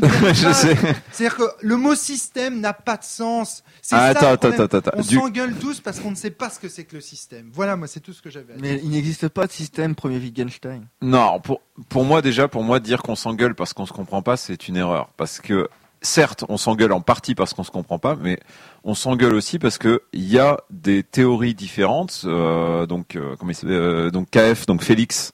Je connais pas son nom de famille en fait, je me rends compte d'un coup. Euh, Bérou, Bon, bref, Félix de la clé des nuages donc dirait qu'on parle de paradigme. Et l'avantage de paradigme, comme, comme notion, c'est que c'est accepter l'idée que on regarde les choses selon des directions différentes. C'est-à-dire qu'il y a quand même clairement des différences de théorisation entre euh, de, de, de présupposés, de principes entre euh, des jeux de par exemple Frédéric Sintès, de euh, entre un démiurge et un clé des nuages par exemple. oui. Clairement. Oui, Et il y a, voilà. Donc Oui. du coup, il y a bien une différence malgré tout, si tu veux. Euh, je pense que par exemple les euh, je- les personnes qui jouent en performance ou qui qui disent joueuse does matter se sentiraient peut-être moins à l'aise avec un jeu comme Demiurge qu'avec un jeu comme la clé des nuages. Tu vois ce que je veux dire? Mais bien sûr. Voilà. Ouais. Euh, et je voulais dire autre chose et j'ai complètement oublié parce qu'entre temps il y a eu euh, plusieurs digressions sur les règles qui. s- Alors. Pour moi, à partir du moment où tu dis qu'une règle bien faite, qui va bien avec l'univers, euh, fera plaisir aux joueuses, tu sors du système joueuse does matter. Euh, fera plaisir aux joueuses, j'ai dit. Non, non, c'est pas ce que j'ai dit. Je, je dis que elle est, Vas-y, redis. euh, elle est, elle est élégante et Ouais. donc les joueuses l'acceptent euh, euh, d'elles-mêmes, quoi. Ouais. Voilà. C'est pas qu'elle fait plaisir, parce que faire Non, mais peu importe, d'accord. Je Ouais, sais pas si c'était pas pas, ça le, ouais. centre. Convient. Convient. Oui, convient si tu veux. C'est pour moi à partir du moment où tu utilises euh, ça comme une espèce de comment dire, euh, comme une valeur peut-être pas universelle, mais ce que je veux dire c'est que dans l'absolu cette règle est bonne parce qu'elle s'intègre bien au système, parce que etc. Et donc forcément ça marche pas. En fait, pour moi, joueuse de matter, c'est la joueuse décide quelle est la règle qui l'intéresse ou pas. Que toi, euh, auteur, euh, c'est exactement ce que je dis. C'est Bah, exactement ce non, c'était pas ce que tu disais Mais si, justement. mais si, je suis en train de te dire un truc de ouf. C'est un truc de ouf qu'on, ce c'est cette conversation. Alors travaillons ça, du coup. Donc, la, la joueuse de ce matter, ça veut dire je prends le livre, Ouais. d'accord, et je prends les règles qui m'intéressent. Ok, là je suis d'accord. Moi, je te dis, le but d'un auteur, c'est de faire que des règles qui intéressent la joueuse. Eh ben pour moi c'est pas possible. Mais, mais, mais, enfin, comment dire? Oui, mais tu peux y Évidemment tendre que encore c'est une pas fois. possible. Tu peux tu peux pas y tendre en fait parce que les groupes sont différents. Ah là là. Et ça. Et ça- donc euh, c'est c'est donc essentialiser les groupes en fait en Ah, quelque c'est sorte. intéressant ce que tu dis. Non mais Pour moi. Bah, c'est c'est- c'est vraiment Non, ce que j'essaye de, du coup, de- je veux bien que tu développes du coup cette histoire d'essentialiser les groupes. Évidemment, mais évidemment. Alors, évidemment. Mais c'est juste qu'on crée tous. Enfin, un auteur, il crée pas des jeux pour des gens qui ne lui ressemblent pas. Ah Il oui, crée des jeux pour des joueuses qui lui ressemblent. d'accord. Et oui. Là on commence déjà à Là, s'approcher un peu plus de quelque chose avec lequel je suis Ça veut d'accord. pas dire que les jeux doivent plaire à tout le monde. Mhm. C'est pas à moi que tu feras dire des conneries pareilles. Ça veut dire que, en gros, le, le jeu, un bon jeu, c'est un jeu qui s'adresse à son public et dans lequel son public va accepter un maximum de règles parce que les, jou- les joueuses sont satisfaites de ces règles-là. Bah là on arrive à une définition qui me convient davantage. Mais ça n'a jamais été une autre Mais c'est pour, définition que la c'est pour ça que c'est pas mal d'être explicite là-dessus. Ben, Parce c'est que pour moi que- c'est pas ce que j'entendais forcément. euh, C'est vrai ce que moi, comme ça, c'est pas mal. Moi, je ne Ouais. cesse d'expliciter mes propos. Je- Ah bah, et la preuve que non, c'est pour ça que je te demandais. euh, Mais, mais c'est bien, mais c'est bien, tant mieux. C'était pas pour te euh, piéger, c'était vraiment pour qu'on explicite le truc. Parce que pour moi, justement, Le jeu, ne- un jeu ne doit. Mais alors, mais on serait vraiment, ce serait vraiment. Alors là, pour le coup, il faudrait l'autorité d'un tyran pour obliger, euh, un- pour obliger, pour faire en sorte qu'un jeu soit accepté par tout le monde dans l'intégralité. oui, mais tu peux, tu vois, par exemple, tu peux tomber dans des travers. Tu peux dire, ok, je fais un jeu de science-fiction, donc mes règles doivent plaire à tous les amateurs de ce type de science-fiction, par exemple. Euh, tu vois Mais non, mais en Ce que je veux dire, c'est que l'univers lui-même, par exemple, Alors, ne suffit coup, pas. ça méga. Alors, du coup, du ça. coup, il faut que je fasse des précisions parce que je sens bien, je, je vois bien le problème en fait. Mm, mm. c'est que l'auteur, alors c'est très compliqué ça, mais l'auteur n'a pas autorité. Alors c'est ça qui est compliqué, mais il y a des parties de sens qui sont jouées en ce moment. Ouais. D'accord? Et je n'y assiste pas. Mhm. Je ne suis pas là pour dire ce que j'en pense. Pour autant, croit. Enfin, pour autant- toi, ton clone peut-être, pour mais autant, euh, ce sont des parties de sens qui sont en train d'être jouées là. sans Et donc doute. là aussi, on touche à la mort de l'auteur. C'est-à-dire, l'auteur, là, il n'est pas responsable de toutes les parties Mm, de mm, sens qui ont lieu. Et il n'a pas autorité pour dire si c'est une partie de sens ou si ça ne l'est pas. Il ne l'a pas, cette autorité-là. C'est-à-dire que des gens qui disent qu'ils jouent à sens, Romaric Briand peut pas arriver et leur dire Ah non, non, non, en fait, vous avez jamais joué à sens, etc. S'il le fait, parce qu'il peut le faire, je l'ai fait, eh bien, il veut dire que il ne joue pas à sens tel qu'il l'avait imaginé quand il a écrit son bouquin. Et Mhm. ça, c'est très important. Et c'est là que je veux, poursuivre mon article, parce que finalement, je crois qu'il est dans, le contexte de cette discussion tout à fait pertinent. C'est que le système. Alors, l'auteur a dans sa tête ce que j'appelle le système idéal. C'est-à-dire que, et là je suis très platonicien, c'est-à-dire que j'estime que. euh, alors ça c'est compliqué, putain. L'auteur va faire un certain. Alors, qu'est-ce que déjà il faut expliquer ce que c'est que les idées de Platon? Ça, ça, ça, ça- Moi, ça va, mais euh, bon, tu peux. Je pense que ça se résume assez facilement, non? En gros, Platon estime qu'il existe un monde en dehors de la réalité dans lequel il y a les idées. Par exemple, l'idée du cheval. Et que, en fait, quand on voit un cheval particulier, c'est lorsqu'il correspond à l'idée que l'on se fait du cheval que l'on sait que c'est un cheval. Autrement dit, je vois un cheval dans le monde, dans la réalité, je ne vois que des chevaux particuliers. Je vois un cheval, euh, un autre, un autre, un autre, etc. Et ce qui fait que tous ces chevaux que j'ai vus sont des chevaux, sont un cheval, c'est parce qu'ils correspondent à l'idée du cheval. Eh bien, j'ai une conception platonicienne On va dire, la- il partage un grand nombre de traits communs avec Voilà. le- l'idée du le cheval concept parfait. du cheval. Aujourd'hui, la philosophie moderne dit- parle de concept. C'est-à-dire que ce que ces chevaux différents, ces chevaux particuliers ont en commun, c'est le concept de cheval. Ils tombent tous sous le concept de cheval. Eh bien, j'ai une vision du système idéal platonicienne. C'est-à-dire que l'auteur de jeu de rôle a dans la tête une idée, un concept platonicien de partie de sens il a un concept de partie de sens dans la tête, une, espèce de d'idéal de partie. Et puis au cours de ses playtests, il va faire un certain nombre de parties. Certaines d'entre elles, il va les comparer avec son système idéal. Il va dire si oui ou non, au cours de ses playtests, la partie qu'il a jouée, la partie particulière, correspondait ou non à son système idéal de sens.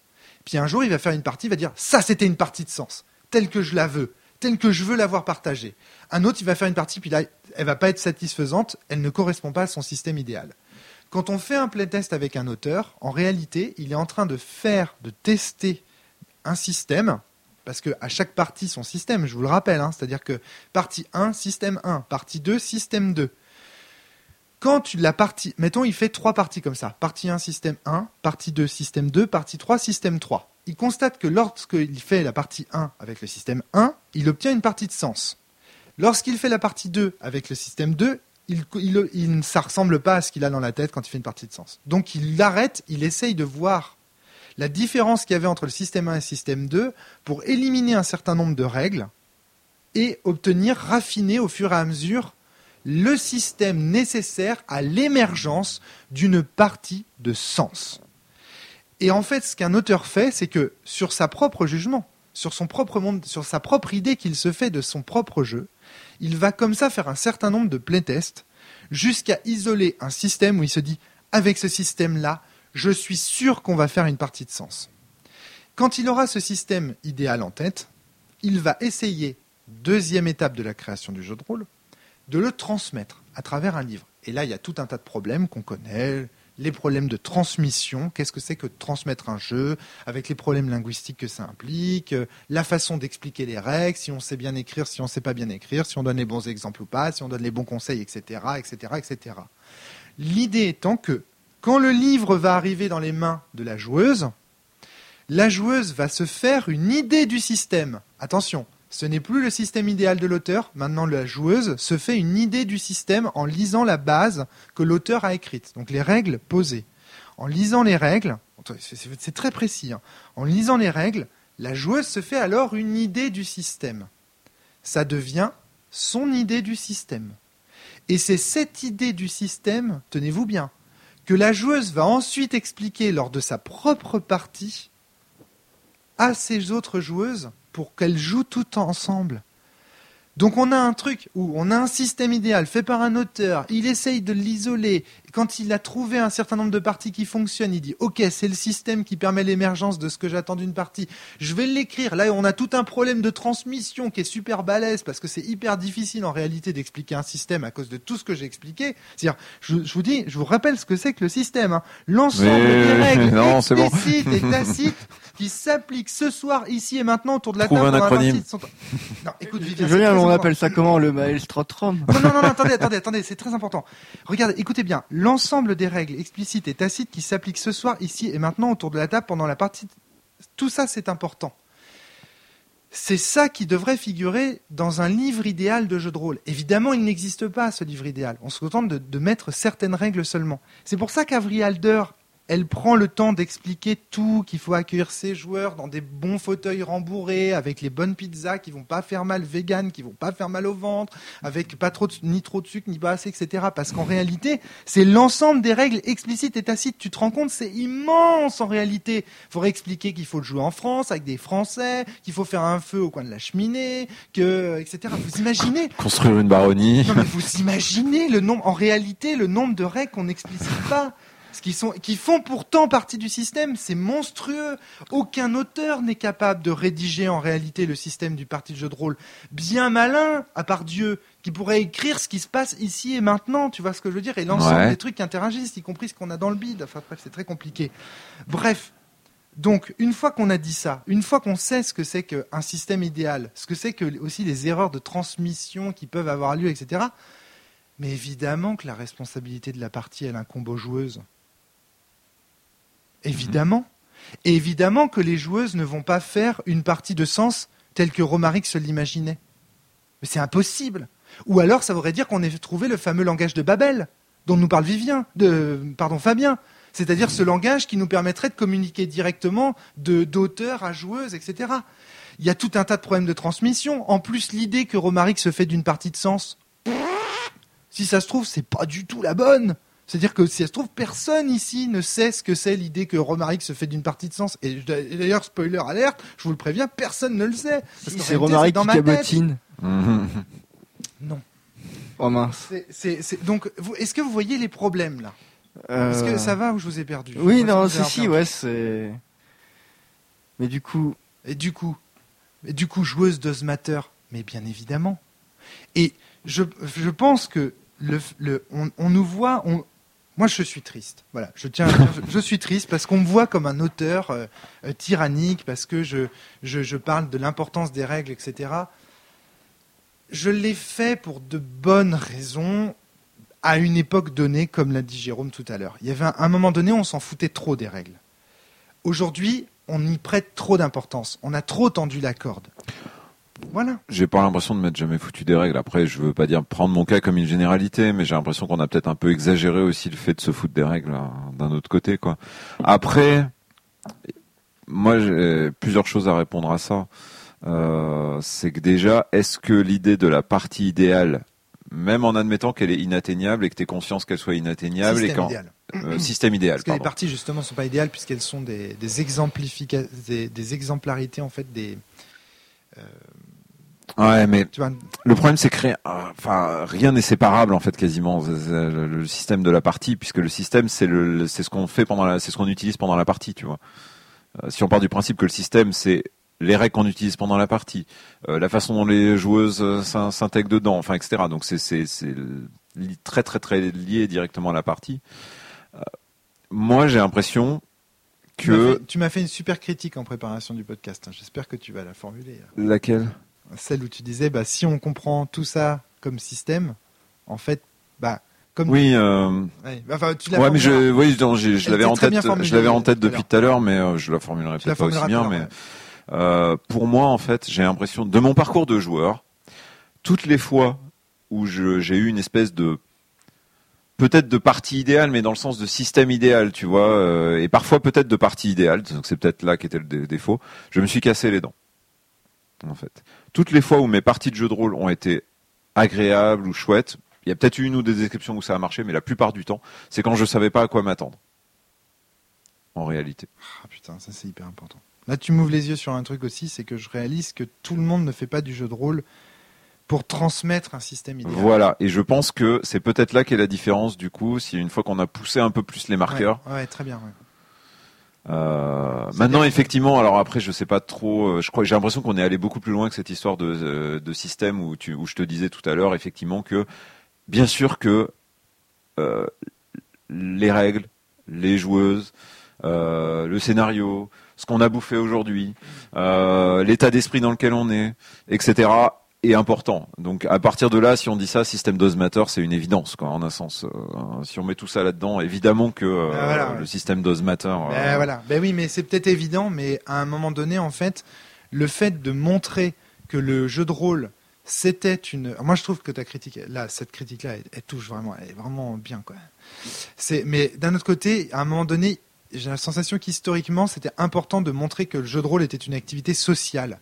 Et Oui. que, du coup, elle était traversée par toutes les tensions qui traversent tout type d'activité sociale. Qu'elle n'est pas une activité euh, en dehors du temps et de l'espace.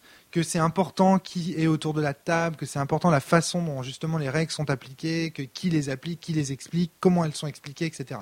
J'ai l'impression que ça a fait du bien, que ça a débloqué des choses quand même. Jérôme, tu voulais ajouter quelque chose, je crois. Ouais, en fait, euh, alors je peux comprendre qu'on pense que la cellule a trop défendu le, le rule, euh, rule set matter, Rule mais, ça, c'est clair. euh, mais en fait c'est, euh, enfin bon, ouais, c'est- compréhensible, mais c'est un, un procès qui est, qui est malheureux, mais vraiment malheureux parce que, en fait, c'est C'est pour ça que je suis malheureux un peu. parce que le, Non, mais- la, non, la a très peu dit ça en vrai. C'est juste que elle, euh, elle, quand elle teste des jeux dans le format one shot, euh, c'est une question qu'on se pose pour les mêmes raisons que je disais tout à l'heure. C'est que si on veut tester un jeu dans le sens euh, test de jeu vidéo euh, critique, enfin ou de ou d'une critique, c'est euh, vraiment le Oui, si on si on se met à changer toutes les règles et, et à dire ce jeu il est trop bien euh, Oui, voilà, parce que j'ai viré le système la- de résolution, j'ai viré ça, j'ai viré le scénar parce qu'il était naze. Et... C'est ça. C'est euh, la condition de possibilité de tout c'est tester le Ouais. jeu le plus brut possible et, et garder le si possible le même protocole à chaque Ouais, jeu mais- c'est-à-dire tout le temps on va essayer comme ça au moins euh, bah vous ouais peut-être que c'est critiquable peut-être que c'est naze peut-être que c'est machin mais ils ont tous été testés avec à peu près dans l'idée la même, la même méthode, et vous pouvez vous faire une idée avec la même méthode. Bon, après, c'est pas scientifique et tout ça. Non. Mais- Et puis est-ce seulement possible en réalité non, euh, bah si oui, dans la non, pureté absolue Non, mais on peut y tendre comme, comme Mais voilà, c'est euh, et, c'est pour ça en fait, euh, comme moi quand, quand des fois, comme je disais, et même avec mes copains, hein, avec mes potes et tout, copains copines, euh, c'est il y a des fois je sors le jeu et je leur dis, bon là on va suivre les règles parce que on va voir quand même ce que ça donne et euh, et on va le suivre quoi, parce que ça se trouve c'est bien en fait, et il y a une qualité que j'ai pas vue. Et en fait, au bout d'une partie, on se rend compte que euh, Channel Fear c'est c'est bien, mais que le, le système est nul et on le remplace par Cthulhu. Mais tu vois, Et après, on retrouve Cthulhu Dark qui ont fait la même chose que Cthulhu avec 8 pages. Et là, on fait waouh. ce que dit Jérôme Cool. est super important. C'est-à-dire que, en fait, qu'est-ce qui m'a donné envie d'écrire euh, cet article, d'en commencer la rédaction? Maintenant, je ne sais pas s'il sera publié ou pas, parce qu'il est très, très difficile à écrire, parce qu'il est émotionnellement. Je vais, je vais expliquer après aussi pourquoi tout ça me fait de la peine. Ça, c'est important de comprendre pourquoi ça me rend triste cette histoire euh, euh, d'autorité, etc. Il faut, il faut vraiment que je l'explique, ça, ça me fera du bien. Euh, D'abord, d'abord, sombre est un cas où notre euh, méthodologie a échoué. Le podcast sur Sombre a été un fiasco complet de ce point de vue-là. Parce que quand on a joué à Sombre, on n'a pas utilisé le scénario qui était dans la base de Sombre, ni les conseils que donne Johan pour y jouer. Mhm. Donc du coup, on a joué avec le système qu'on qu'on avait appliqué autour de la partie là. Et en fait, on a joué, on a jugé sombre les règles de Johan à l'aune du système de la soirée, le ici et maintenant. Vous voyez ce que je veux dire? C'est-à-dire qu'à force de faire, on a jugé le système du soir même. Et on a cru que parce que ce qu'on avait fait le soir même c'était dysfonctionnel, le jeu de Johan il l'était. Vous voyez ce que je veux dire? On a fait le glissement du système Does Matter aux rules Does Matter. Vous voyez, on- c'est pour ça que nous aussi on a fait ce glissement. Nous aussi on a fait cette erreur de comprendre. Ou de euh, système euh, conceptuel euh, des, des joueuses autour de la table d'Ozmatter à le système conceptuel du euh, De meneur Johan, euh, ouais, de Johan d'Ozmatter. C'est Ça ça, devient compliqué fait- les discussions. Non, non, mais non, mais non, mais, c'est- mais oui, mais, Mais oui, mais c'est oui, ça. mais bien sûr Mais qu'il faut oui, oui. compliqué. Parce que c'est très compliqué, en fait, le, le- ce qui se passe autour d'une partie de jeu de rôle, etc. Et donc, c'est normal que ça devienne complexe. Effectivement, on a pris des vessies pour des lanternes. On a pris le système qu'on s'était appliqué le soir même pour le jeu de Johan Scipion. Alors qu'en réalité, nous n'avons, nous n'avons pas autorité. Et c'est ça qui irrite les gens quand la cellule fait des tests. de Juste jeu. sur ce point, sur le point de, de Johan, je pense que euh, les critiques auraient été bien plus acceptées si euh, le, le discours avait été cette partie-là n'a n'a pas été bonne. Exactement. Et, euh, mais la question c'est est-ce que quand tu as l'impression d'avoir respecté, parce que là tu pourrais dire oui bon là on n'a pas respecté ça, on n'a pas fait le scénario, mais si vous aviez fait le scénario et si vous aviez respecté les conseils et que la partie avait été mauvaise, qu'est-ce que vous auriez dû dire? Ben, on aurait dû dire que le jeu était mauvais, bien entendu. T'aurais pu dire que la partie était mauvaise aussi. Je pense qu'il y a des gens qui vous diraient vous, vous seriez quand même obligé de Euh, dire je- la partie était mauvaise. Alors excuse-moi, je, je, je, Tu je- vois je- excuse-moi, je suis, je, je, comment dire, je faisais exprès de tomber dans ton piège rhétorique. D'accord. Excuse-moi, je, je, bien C'était pas, c'était pas- c'était- voilà. Non, mais c'était une vraie question. C'était pas un non, piège non, non, rhétorique. non, hein. Oula. Non, mais en, vrai, en vérité, tu as parfaitement raison quand tu Mm. dis. En vrai, ce qu'on devrait dire, c'est la partie, même si on avait joué en respectant les règles, en collant, etc., on aurait, on devrait toujours. Mm, mm. En fait, voilà, on va, le, on va, on va faire une espèce de loi morale. Alors, je suis on d'accord. devrait sauf, sauf pour toujours dire. On, on- de- on devrait. Ça a été testé ici compliqué. ce week-end, cet été Oh mon dieu. Non, on je l'ai pas. devrait toujours dire ce qu'on a pensé de la partie du jeu. Jamais dire ce qu'on pense du jeu lui-même. Quitte à laisser ensuite mais, les, édo- les mais, auditeurs décider ensuite pour eux-mêmes si du Et coup. c'est là, c'est là que je suis d'accord avec Jérôme. Ah, On est transparent à la cellule. C'est-à-dire que, ok, au cours des débriefs, on fait les raccourcis de langage, on dit euh, le jeu ceci, le jeu cela, mais chacun sait qu'on a fait une partie avant, et donc que l'on juge la partie. Ce qui n'était pas le cas dans les magazines et dans les critiques qu'on pouvait lire sur Internet avant la cellule.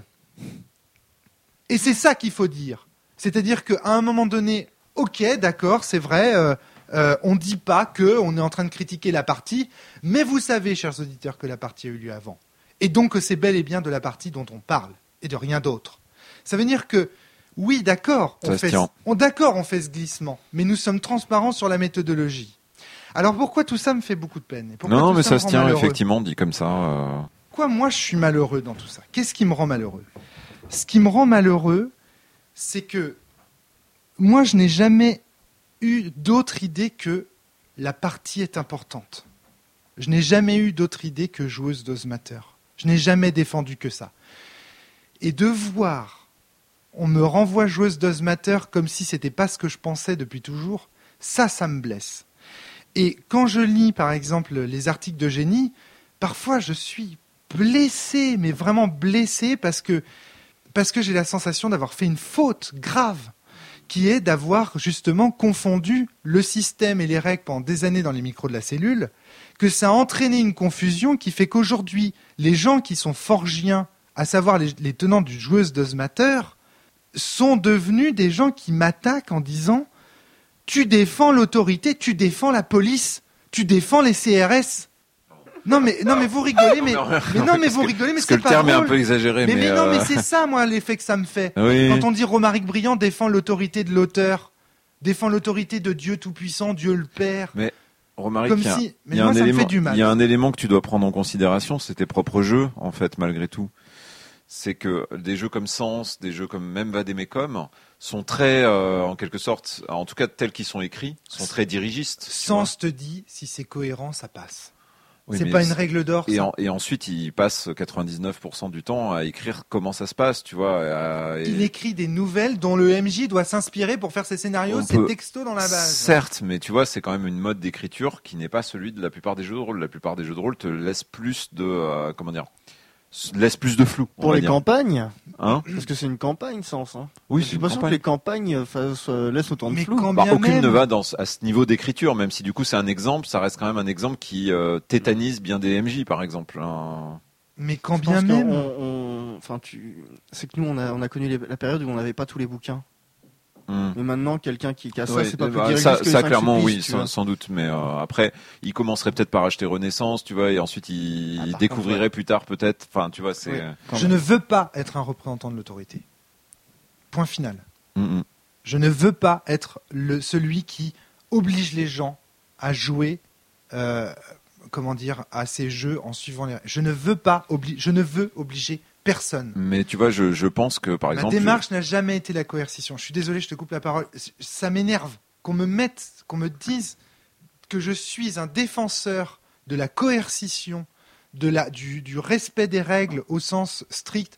Ce n'est pas ce que je crois. Les Faut mots, pas caricaturer le propos de l'autre non plus. euh. les, les mots autorité sont très forts. Enfin, les, les, mots- les- le mot autorité. Attends. En même temps, quand on parle de partage d'autorité, il y a quand même autorité dedans, tu vois. Donc, euh, bon, à un moment ou à un autre, on est bien obligé d'employer ce mot-là sans forcément que ça devienne. euh, Si seulement on était resté à narration partagée plutôt que de se casser le cul. ah. Pardon. Et puis la cellule, bon, c'est beaucoup toi, mais c'est pas que toi non plus, tu vois. Surtout, euh, euh, malgré tout, euh, que ce soit toi, je sais pas si Fabien l'a dit, peut-être un petit peu. Frédéric, je sais qu'il le dit. Il y a ce côté, si vous suivez les règles, on vous garantit un, un certain niveau, tu vois, de d'efficacité, par exemple. ce qui, Bah, euh, L'auteur, ouais. L'auteur garantit ça. Mais qu'est-ce que tu veux que je te mais en dise quoi Qu'est-ce tu veux le garantir, tu vois? Mais non, mais ça. En mais jeu de rôle, je parle. Je veux dire, mais évidemment, ça c'est l'évidence même. Bien entendu que, enfin, je sais pas comment le dire autrement. Non, ce que je veux dire, c'est pas c'est pas un reproche, tu vois. C'est pour moi, c'est juste que j'ai l'impression que on peut pas fusionner des euh, des approches différentes. C'est pas le propos. C'est pas de dire joueuse does matter, c'est bien et euh, rules does matter, c'est mal, tu vois. Ce que je veux Pour dire. moi, rules does matter, c'est mal. Ben, Pour moi, rules does matter, c'est mal. moi, je joue à des jeux de plateau et, Parce que ça- euh, et ça- dans les jeux de plateau, rules does matter, c'est cool, quoi. Mais non, non, non, attends, attends, attends. attends. Ah là là là là, c'est compliqué, c'est compliqué. Ah, C'est tellement compliqué. Là, on se comprend pas. Pour moi, rules does matter, ça veut dire que vous devez respecter les règles qui se trouvent dans le manuel. Oui. C'est pour ça que je parle Eh ben, de ça, jeux de c'est plateau. mal. Vous devez respecter les règles dans le manuel, ça n'a aucun sens. Mais même dans un jeu de plateau, chacun est libre de ne pas respecter les règles, Vivien. Non, mais Chacun est libre de le faire. Dans ce cas, joueuse does matter, c'est chacun est libre de- d'en avoir rien à foutre et chacun fait ce qu'il veut. YOLO, c'est pas ça. Tu vois, si on prend des exemples caricaturaux, Mais bien sûr. évidemment, si on pousse un peu plus loin, rien ne tient. Pour moi, rules does ça que- euh, rules does matter en jeu de plateau, c'est voilà quelles sont les règles. Tour 1, vous prenez les pions, vous les placez. Tour 2, vous euh, jetez les dés machin. Tour 3, vous avez un certain nombre d'options, vous choisissez laquelle. Tu vois, il y a quand même un certain nombre de graduations. Enfin, c'est évidemment que tu as un niveau d'interprétation, mais normalement, quand tu joues un jeu de plateau, tu dis pas. Ah bah finalement, euh, moi j'ai pas envie de, euh, Tu de verser de l'argent. Tu euh, rigoles, le Monopoly qui joue avec le les Monopoly, qui joue au Monopoly moi, aujourd'hui Voilà, tu moi, moi, j'y ai joué avec les vraies règles et c'est passionnant. non, mais vraiment, en fait, euh, ça, ça Ah, tient à une règle euh, bête. Alors, en fait, il n'y a pas de banque au milieu, il n'y a pas, enfin, il a pas de, ça. il y a pas de réserve qu'on peut tirer. Il y, a- il y a tout un tas de trucs euh, qui n'existent pas. Par contre, il y a une règle. Il y a, y a- y a deux petites lignes, une ligne et demie de. Les règles sont pas grandes. hein. Il y a deux lignes au milieu qui disent que les transactions d'un joueur ou d'une joueuse à l'autre peuvent être faites pour la somme qu'on veut, au moment qu'on veut. Et en fait, une fois qu'on a lu cette règle et qu'on l'a comprise, la une partie de Monopoly, veut, au moment qu'on veut. Et surtout, c'est le moment qu'on veut qui est intéressant. C'est-à-dire qu'à partir du moment où tout le monde a compris cette règle, autour d'une table de Monopoly, c'est la foire. Ah, t'as eu ce quartier et tout. Eh, vas-y, eh, tu, tu- je t'ai prêté ma voiture. Ça te dit que je, je te la reprête pas et tout? Non, eh, tu me le fais à 500 celui-là, s'il te plaît. Et les gens, ils commencent à négocier autour, en utilisant des règles qui n'ont rien à voir avec le jeu, parce que le jeu n'a pas de roleplay. Et donc tout le monde se met à négocier, euh, mais vraiment négocier comme des, enfin comme des marchands de tapis, pour euh, pour obtenir tout et n'importe quoi et les quartiers. Parce qu'en fait, tu es obligé d'acheter les quartiers quand tu te rends compte que les négociations se font tout le temps, ça s'achète, etc. Enfin, euh, bref, euh, c'est pas le Monopoly le sujet, mais vraiment, ça devient un jeu de manipulation en vrai Ouais. de vraie manipulation parce que tu, tu cherches à faire euh, à acheter les quartiers aux gens à les- et vraiment il y a moyen de, de dépouiller des gens juste par la tchatch quoi. Euh, D'ailleurs c'est ce qui m'est arrivé. Enfin, tu- L'exemple du Monopoly, si tu veux, c'est juste pour dire, ça n'a pas de, enfin, imposer les règles, ça n'a pas de sens. Mais qui Les de- règles, de, bah, les imposer parle en un sens. tu vois. Non, mais ce que je veux dire, c'est que Bah alors dans ce cas-là, quand j'achète un jeu de plateau, je le prends, je lis les règles, j'essaye autant que possible de respecter les règles telles qu'elles sont écrites. Les joueurs avec moi sont là aussi pour jouer au jeu de plateau, donc respectent autant que possible euh, les règles. Ceux qui ne le font pas volontairement sont considérés comme tricheurs. Les règles qu'on oublie, ben, c'est de bonne foi, on les a oubliées, mais on c'était pas dans le but de les oublier. Et si à un moment, euh, quelque part, une règle nous semble pourrie, mais vraiment pourrie, euh, sauf si c'est vraiment un petit point de détail et c'est super rare, on dira bah, le jeu il est nul et euh, Mm. on arrêtera d'y jouer quoi. Et, et je vais pousser euh, ouais je suis d'accord avec Vivien et je vais pousser plus. Le Monopoly j'ai trouvé ça nul euh, pendant plein de parties parce qu'il y avait quoi un tour entier où personne n'avait le droit d'acheter donc ça servait à rien ou je sais pas quoi. Euh, ensuite il y avait une banque au milieu et puis après tout le monde attendait religieusement son tour pour acheter des quartiers. Alors qu'en fait, bah, le le jour où j'ai lu les règles, en fait, euh, tout le monde se, se, se battait autour de la table pour s'acheter des trucs les uns les autres. Il y avait des, des, des billets qui volaient, quoi, je veux dire. Bon, alors dans ce cas-là, C'était Wall Street. expliquez-moi, si vraiment personne ne pense que les règles s'imposent, expliquez-moi la phrase de génie. Dans l'approche forgienne, il se retrouve face à un choix purement binaire, jouer ou ne pas jouer au jeu. Mais moi, je sais pas, moi, ça, c'est Hmm. génie après. Bah pour moi un jeu de plateau, je me retrouve devant le choix binaire jouer ou ne pas jouer au jeu. Mais ça, c'est pas l'approche forgienne. Moi, j'ai jamais dit que le- Ah, le, choix était binaire, que Ça on pouvait d'un côté jouer et de l'autre ne pas jouer au jeu. Mais ça c'est Ah. effectivement là là du coup ça ça justifie toute l'explication que tu Ce donnes qui, ce qui depuis peut tout à porter l'heure. à confusion, ça a été le- les propos des fois peut-être qui ont été tenus comme quoi ça. si on change Oui. des règles, on ne joue ça. pas On au joue jeu même, jeu. Au jeu. mais à la Exactement. version Mais personnelle de. Et c'est là que c'est ça que c'est le système d'Osmater en fait. C'est ça. Mais- c'est juste que c'était très mal euh, Mais c'est- formulé. c'est ce que je dis, c'est que- Je pense que c'est essentiellement ça. À mon avis, on peut pas beaucoup ça. ne pas faire d'erreur en 10 ans de podcast. Ce n'est pas possible. À mon avis, je veux dire, il n'y a que les gens qui n'ont pas de main qui ont les mains propres. À un moment donné, je veux dire, ouais, moi je pense que mon erreur, ça a été notamment ce, genre de phrase, par exemple, de dire euh, Ah ben si t'enlèves une des règles du jeu, tu joues plus au jeu. C'est ça. Ah ben nanana. Alors qu'en réalité, c'est juste que si tu enlèves une des règles du jeu, tu prends le risque de ne pas pouvoir accéder au, si- à- au, au parti idéal, au système idéal que l'auteur avait enflé. Et alors là, ce risque-là, je sais Vivien, tu souris en coin parce que tu veux dire, mais il y en a qui s'en foutent. Ok, je prends le risque, j'en ai rien à foutre. Et surtout, je pense qu'il y en a qui se placent dans un paradigme Eh ben, qui refuse ça. Voilà, mais c'est très bien. Mais C'est très très bien. Et, t- Mais- et tant mieux, tant mieux. Et je dis tant mieux. Mais voilà, c'est juste. Et ça, j'ai eu l'occasion de le dire dans le jeu de, rôle- dans le jeu de rôle. Dans le podcast qu'on a fait sur euh, le jeu de rôle en performance, par Mhm. exemple, les joueurs qui jouent en performance ne jouent pas dans ce paradigme-là. Ouais. Et voilà, et très bien, soit. Mais je trouve important, intéressant de préciser ma pensée, de préciser dans cet article ce que j'entends moi par la transmission d'un jeu. Un jeu de Romaric Briand, c'est quoi? Ouais. C'est Romaric Briand qui a une idée, ce que je vous ai décrit là tout à l'heure, c'est-à-dire il a une idée d'un jeu, il fait des playtests pour voir quand est-ce que quand est-ce qu'il dit ah bah ça ça ressemble vraiment à l'idée que je me faisais de mon jeu. Ça aussi, ça aussi. Ah bah tiens, moi je vais écrire ce système, le système que j'ai obtenu ce soir ici et maintenant sur cette table, pour ensuite le transmettre et espérer. Parce que je ne peux qu'espérer en vérité, parce que je ne suis pas, encore une fois, je n'ai pas le langage de Babel, Mhm. je ne sais pas transmettre directement mes idées directement dans la tête des autres. Donc, mais je peux qu'espérer que des gens aient la chance de pouvoir reproduire, obtenir une occasion, pardon, pas la chance, parce que sinon on dit que les parties de Romaric Briand sont les meilleures du monde, et l'occasion de reproduire les parties que Romaric Briand validerait comme étant des parties de son jeu.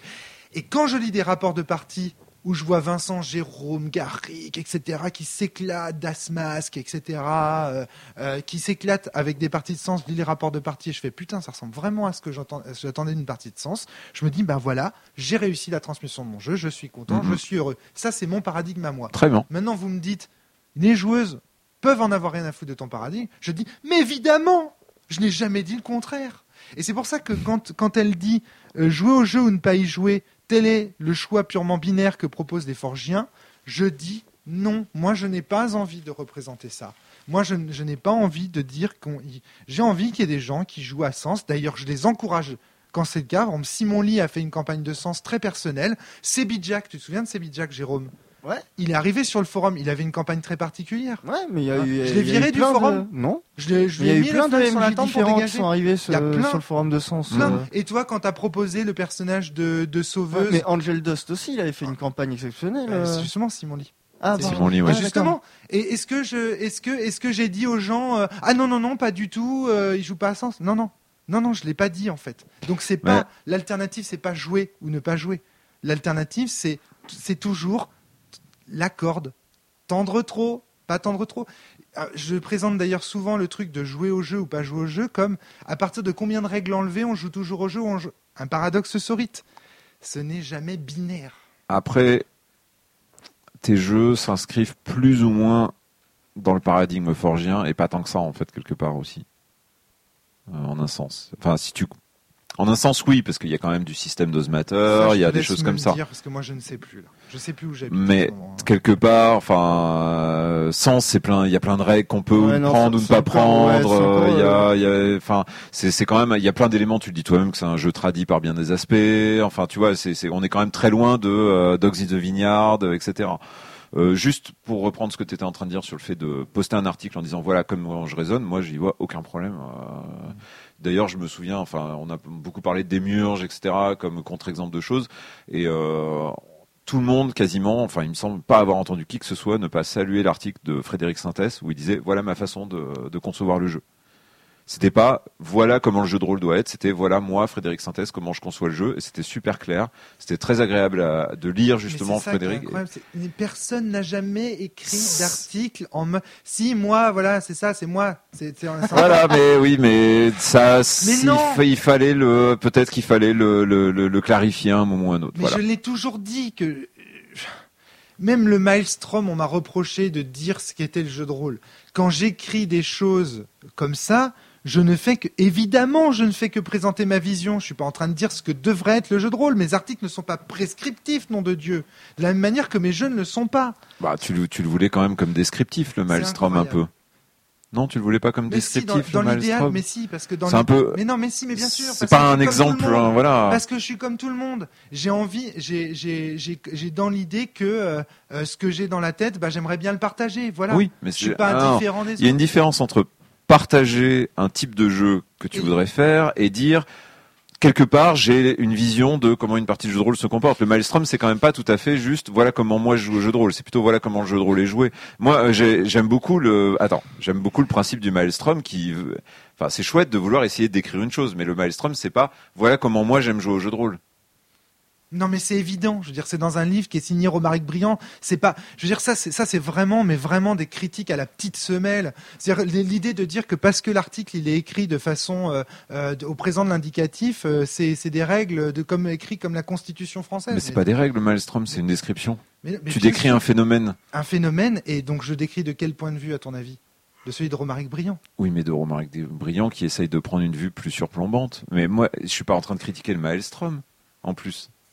Mais non, Enfin, mais en fait, Pour moi, ce qui fait l'intérêt du Maelstrom, c'est justement une tentative de ta part de décrire de la manière la plus objective possible. Ouais.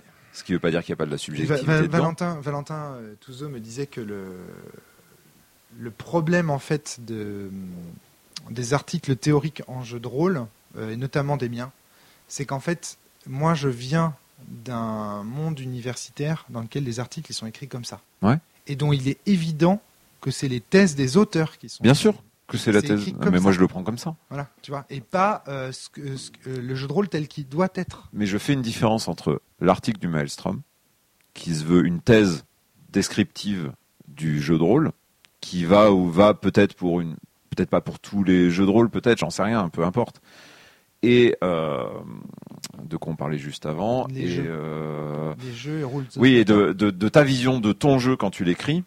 Qui là relève plus d'une école artistique, on va dire en quelque sorte, ou d'une forme de voilà comment moi, auteur ou artiste ou ce que tu veux, je conçois. Je dis que Voilà. voilà. Et pour moi, c'est deux choses très différentes. Euh, les deux se critiquent pas de la même façon. Euh, pour moi, par exemple, le Maelstrom, c'est quelque chose qu'on peut attaquer sur des faits. On peut dire ah oui, mais tel phénomène, tu vois, ça, ça, D'accord, ça, d'accord, d'accord. ça construit un dialogue euh, critique là où Mais on a- l'école, On a dérivé sur le maelstrom. parce voilà, que mais là où l'école devient plus un, un débat subjectif, tu je, vois. Je ne veux pas avoir une figure autoritaire. Ça me fait chier d'avoir une figure autoritaire. Vous avez vu le dernier euh, Existential Comics? Euh, sur les, les- le jeu d'échecs. hein, Non, c'est un Scrabble entre Wittgenstein et euh, Russell. Non, je l'ai pas vu. Et euh, Ah, Wittgenstein, si, il commence à, écrire des mots avec des fautes d'orthographe. euh, genre, il y a un truc au lieu de AN, il y a EN à la place. Et euh, Russell lui fait, mais il y a une faute là. Il fait, bah oui, mais enfin, c'est bon ça. On comprend. Oui, oui, c'est fréquent. Et tu fais, ouais, mais c'est une faute. Bah, ouais, non, mais on comprend, tu vas pas faire chier. Et, et les gars, ils commencent à s'embrouiller sévère. Enfin, bref. Donc tu disais dans ton, donc euh, j'aimerais qu'on revienne à tes articles. Ouais. après cette longue digression. ouais, mais bon, À mon c'était avis, pas, je pense pas que c'était inutile. hein. Ouais, mon avis, Enfin, on verra. Peut-être que d'autres trouveront ça. Oh bah de toute façon. euh, ça, je Écoute, j'essaye de refaire le lien, parce qu'à un moment j'avais pensé à un lien avec la règle d'or, et j'essaye de m'en souvenir. Euh, Pour moi, en fait, le- si je, je pense que je vais réussir à faire le lien, mais je, je, vais j'espère réussir à faire le lien. Euh, Attends, je, je... tu vas boire un coup? Ouais, moi aussi, tiens. Ouais. C'est.